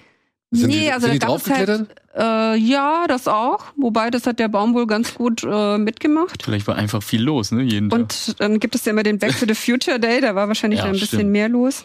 Geil. Damals ja vom Essen Mary haben, braucht man ein Essensbeispiel. Ja, also nochmal, ne, die, die Shrimps hier, die haben einen sehr leckeren Geschmack äh, nebenbei. Die haben so eine Kräutermarinade drüber. Was in diesen kleinen Schüsselchen ist, habe ich bislang immer noch nicht rausgefunden. Das sieht nach vegetarisch aus, ne? Ja, aber das ist auch Fleisch. Ja, so zwiebelig, oder? Zwiebelig. Naja, man kann ja mal testen. Kann man das mitessen, ja, ne? Ja, klar, das ist äh, zu essen. Ja, Essschale. doch, ist fleischig. Also zieh rein. Ja, Harry und Sally. Harry und Sally. Da ist ja auch einen, der in der gleichen Position quasi gerade Ist mein da Mann, ja. sitzt. Ach so, der musste da so das ist zu. Aber das war gar nicht so einfach, diesen Platz zu bekommen. Über dem Platz hängt auch immer noch ein Schild, dass die hier saßen, Mm. where Harry und Sally met. Und ähm, da mussten wir erstmal noch welche überreden, dass sie sich dann woanders hinsetzen, weil die gar nicht wussten, was jetzt das Besondere an dem Platz sein soll. What? Und da sieht man aber zum Beispiel auch, wie der Sodapreis gestiegen ist, von 80 Cent auf 2,75. Inflation ist überall. Krass. Cool. Ja, das Katz Delikatessen kann ich empfehlen, allerdings nicht, wenn man kein Fleisch isst. Kann es gibt Pastrami-Sandwiches, äh, Philly Cheesesteak, alles mögliche, aber vegetarische Sachen habe ich da kaum entdeckt. also nehmen die Reservierung entgegen, speziell auch für diesen Tisch Mm. wahrscheinlich nicht, ne? nee, ich glaube nicht. Ja. Hm, da muss man schon Glück haben oder dann die Leute überreden, sagen, da drüben ist doch schöner. Okay, also du, du, du kannst einfach nur hinkommen und Glück haben, dass du da an diesem Platz sitzen kannst, der aber auf jeden Fall als der, Der Harry und ist- Sally genau. Platz ausge, ausgelegt Genau. Okay. So, ich würde sagen, wir machen noch eins. Ein letztes. Ein einfaches, Andrea. Ein einfaches. Oder ein schönes. Und wo ist das Restaurant? wo ist das Restaurant? Äh, in New York, In New York. genau. Das Katz Delikatessen. Katz. Katz. Okay. Das müsstet ihr vielleicht auch. Das ist Dirty Dancing. Und was man hier sieht, dass der See weg ist. Ja, Deswegen der- ich das- dieses Bild genommen. Das gab's bei der Netflix-Doku, bei dieser, dieser Movie That Made Us. Da Das gibt's ist, aber der kommt doch ab und zu mal wieder, ne? ja, aber das dauert immer ein paar Jahre. Ja, Man weiß genau. nicht genau wann. Ja, da Also das gab's, fand ich. Stimmt, ja, äh, genau. Da haben sie nämlich gesagt, dass dieser See gar nicht mehr existiert, indem sie da diese Übungen Genau. gemacht haben. Ja, das ist so ein geologisches Phänomen, der versickert ja durch irgendwelche Das Rillen und kommt dann irgendwann wieder. Und äh, das Hotel, die Mountain Lake Lodge, hofft natürlich auch, dass der See bei Zeiten da mal wieder kommt. Aber ansonsten, der Drehort, der eben für das Kellerman Resort hergehalten hat, hat sich eigentlich kaum verändert. Aber es ist jetzt da halt eine grüne Wiese, wo die Hebefigur stattgefunden hat. Ich denke, es wird noch genug Leute geben, die trotzdem die Hebefigur dort ausprobieren werden, auch ohne Wasser. Ist Und sich dann wundern, warum der Bandscheibenschaden doch ein bisschen schlimmer geworden ist. Wie der schiefe Turm von Pisa. auch alle immer noch so. Ja, immer, oder mit dem Finger, ne? Ja, cool. mal, das wäre leicht für dich gewesen, oder? Ach so, Game of Thrones natürlich im äh, Tollymore heißt ja, er, ne? genau. Tollymore Nee, wir waren beide im September. Nee, du warst schon ich, ich vorher war im. Mai, Nordirland, die Game of Thrones, du, ein ganz toller Park, Ja, ich finde den auch Tollymore Forest, auch großartig. abseits von Game of Thrones, kann man, der ist so riesig und so wunderschön. Aber es war eine Tour, die schon mit Game of Thrones gebrandet war. Ja, ich, also ich habe da eine E-Bike-Tour dann durchgemacht mit dem Guide, der natürlich auch Mhm. die Spots kannte. Ähm, aber es lohnt sich trotzdem auch so, wenn man kein Game of Thrones-Fan ist. Cool. Ja, weil das fand ich nämlich bei der Island-Tour, da waren so ein paar manche Sachen, wo ich dachte, erzähl mir doch einfach irgendwas, ich glaub's dir doch wohl hin. So, da, da, da So, fahren wir zu diesem Reiterhof, Pferden, den, wo, die, wo die Pferde sind, so, und dann sagt er, ja, das eine Pferd ist jetzt gerade irgendwie im Urlaub und das andere Pferd ist auf der Weide, keinem weißt aufgefallen. So, wo ich mir denke, so, ey, Alter, hättest du mir jetzt gesagt, das Pferd da an der Ecke wäre das Ich Pferd will gewesen. einfach die Illusion haben. Ist im Urlaub, ist ja auch geil. Ja, im Urlaub. Der musste sich erholen von irgendwas. Vom Dreh. Aber äh, wo du Teneriffa eben angesprochen hast, da steht auch in vielen äh, Reiseführern oder auch bei den Reisen, die du buchen kannst. Hier wurde Star Wars gedreht in dieser Face-Formation, was überhaupt nicht stimmt. Nicht stimmt. Aber die Mhm. Leute, die sich nicht damit beschäftigen, denken, oh, Lustiger Fun Ja. Ja, ja. Aber das, das, das finde ich asozial. ja, das ist schon, das ist schon Schmuh. Ja. Also, Manchmal halten sich solche Gerüchte aber auch ziemlich lange dann. Also Ja, das ist noch immer so. Du Ja. kannst noch immer die Touren buchen. Da muss einer hingehen und sagen, nee, deswegen, nicht. deswegen holt euch das Buch von Andrea David. nochmal. Ja. Da habt ihr die genaue Geschichte, da habt ihr die genaue Location, ihr habt noch eine hübsche Anekdote dazu und da wird euch kein Schmuh erzählt, denn die Frau war live vor Ort und kann euch auf jeden Fall berichten, was Fakt ist und was irgendwie hinzugedichtet worden ist. Und ich danke dir vielmals, dass du dir die Zeit genommen hast, äh, Sehr gerne. mit uns hier dieses Spaß kleine Quiz zu machen und ein bisschen darüber zu erzählen, was du so machst. Ja. Ich hoffe jetzt, äh, die eine oder andere hat jetzt Bock drauf, äh, sich entweder mit dem Buch auseinanderzusetzen oder eben mit deinem Instagram-Account, wo man ja immer die ganzen Bilder zu sehen bekommt. Äh, ist sehr aufschlussreich, auch richtig viele prominente Fans mittlerweile dabei, ne? Und äh, dem, ja, der, der, der eine oder das- andere. Doch. Der, der das Vorwort geschrieben hat zum Beispiel. Will Ist ein Smith? Follower. Nein, nicht Will Smith. Will Smith macht so mit dem Buch. Okay, stimmt auch wieder. Ja, Nein, ich Jason danke. Reitman war das. Jason Reitman. Oh, nicht schlecht. Nicht schlecht. Dann danke ich dir, Andrea, ganz vielmals. Gerne. Viel Erfolg mit dem Buch und auf allen möglichen Lesungen und Messen, auf die du noch äh, gehen musst oder sein wirst. Äh, danke, Janosch. Gerne. Immer wieder gerne. Ich hoffe, wir sehen uns trotzdem, obwohl du diese Stadt hier verlässt, äh, demnächst irgendwann noch mal wieder. Aber Mit Sicherheit. es würde mir, es würde mir, also ich sag mal so, dein Arbeitgeber, dein zukünftiger äh, ist bestimmt auch uns wohlgesonnen. Dementsprechend äh, würde dich wahrscheinlich hierher lassen, um ein bisschen was äh, zu berichten oder beziehungsweise ein paar neue Infos. Ich versuche es äh, Ja. zu forcieren. da kommen wir bei Zeiten drauf zurück. Ja. So, und ansonsten kommt ihr hoffentlich bei Zeiten auch wieder auf uns zurück. Äh, wie gesagt, es war eine etwas andere Ausgabe. Es war den Umständen geschuldet oder ist den Umständen geschuldet. Dieses Wochenende Haus an Haus. Da wünschen wir euch viel Spaß dabei. Und ansonsten, ja, hoffentlich viel Spaß mit allem anderen, was wir hier in dem Kanal so anbieten. Und dann sehen wir uns, ich denke mal, spätestens oder hoffentlich nächste Woche. Macht's gut. Tschüss. Tschüss.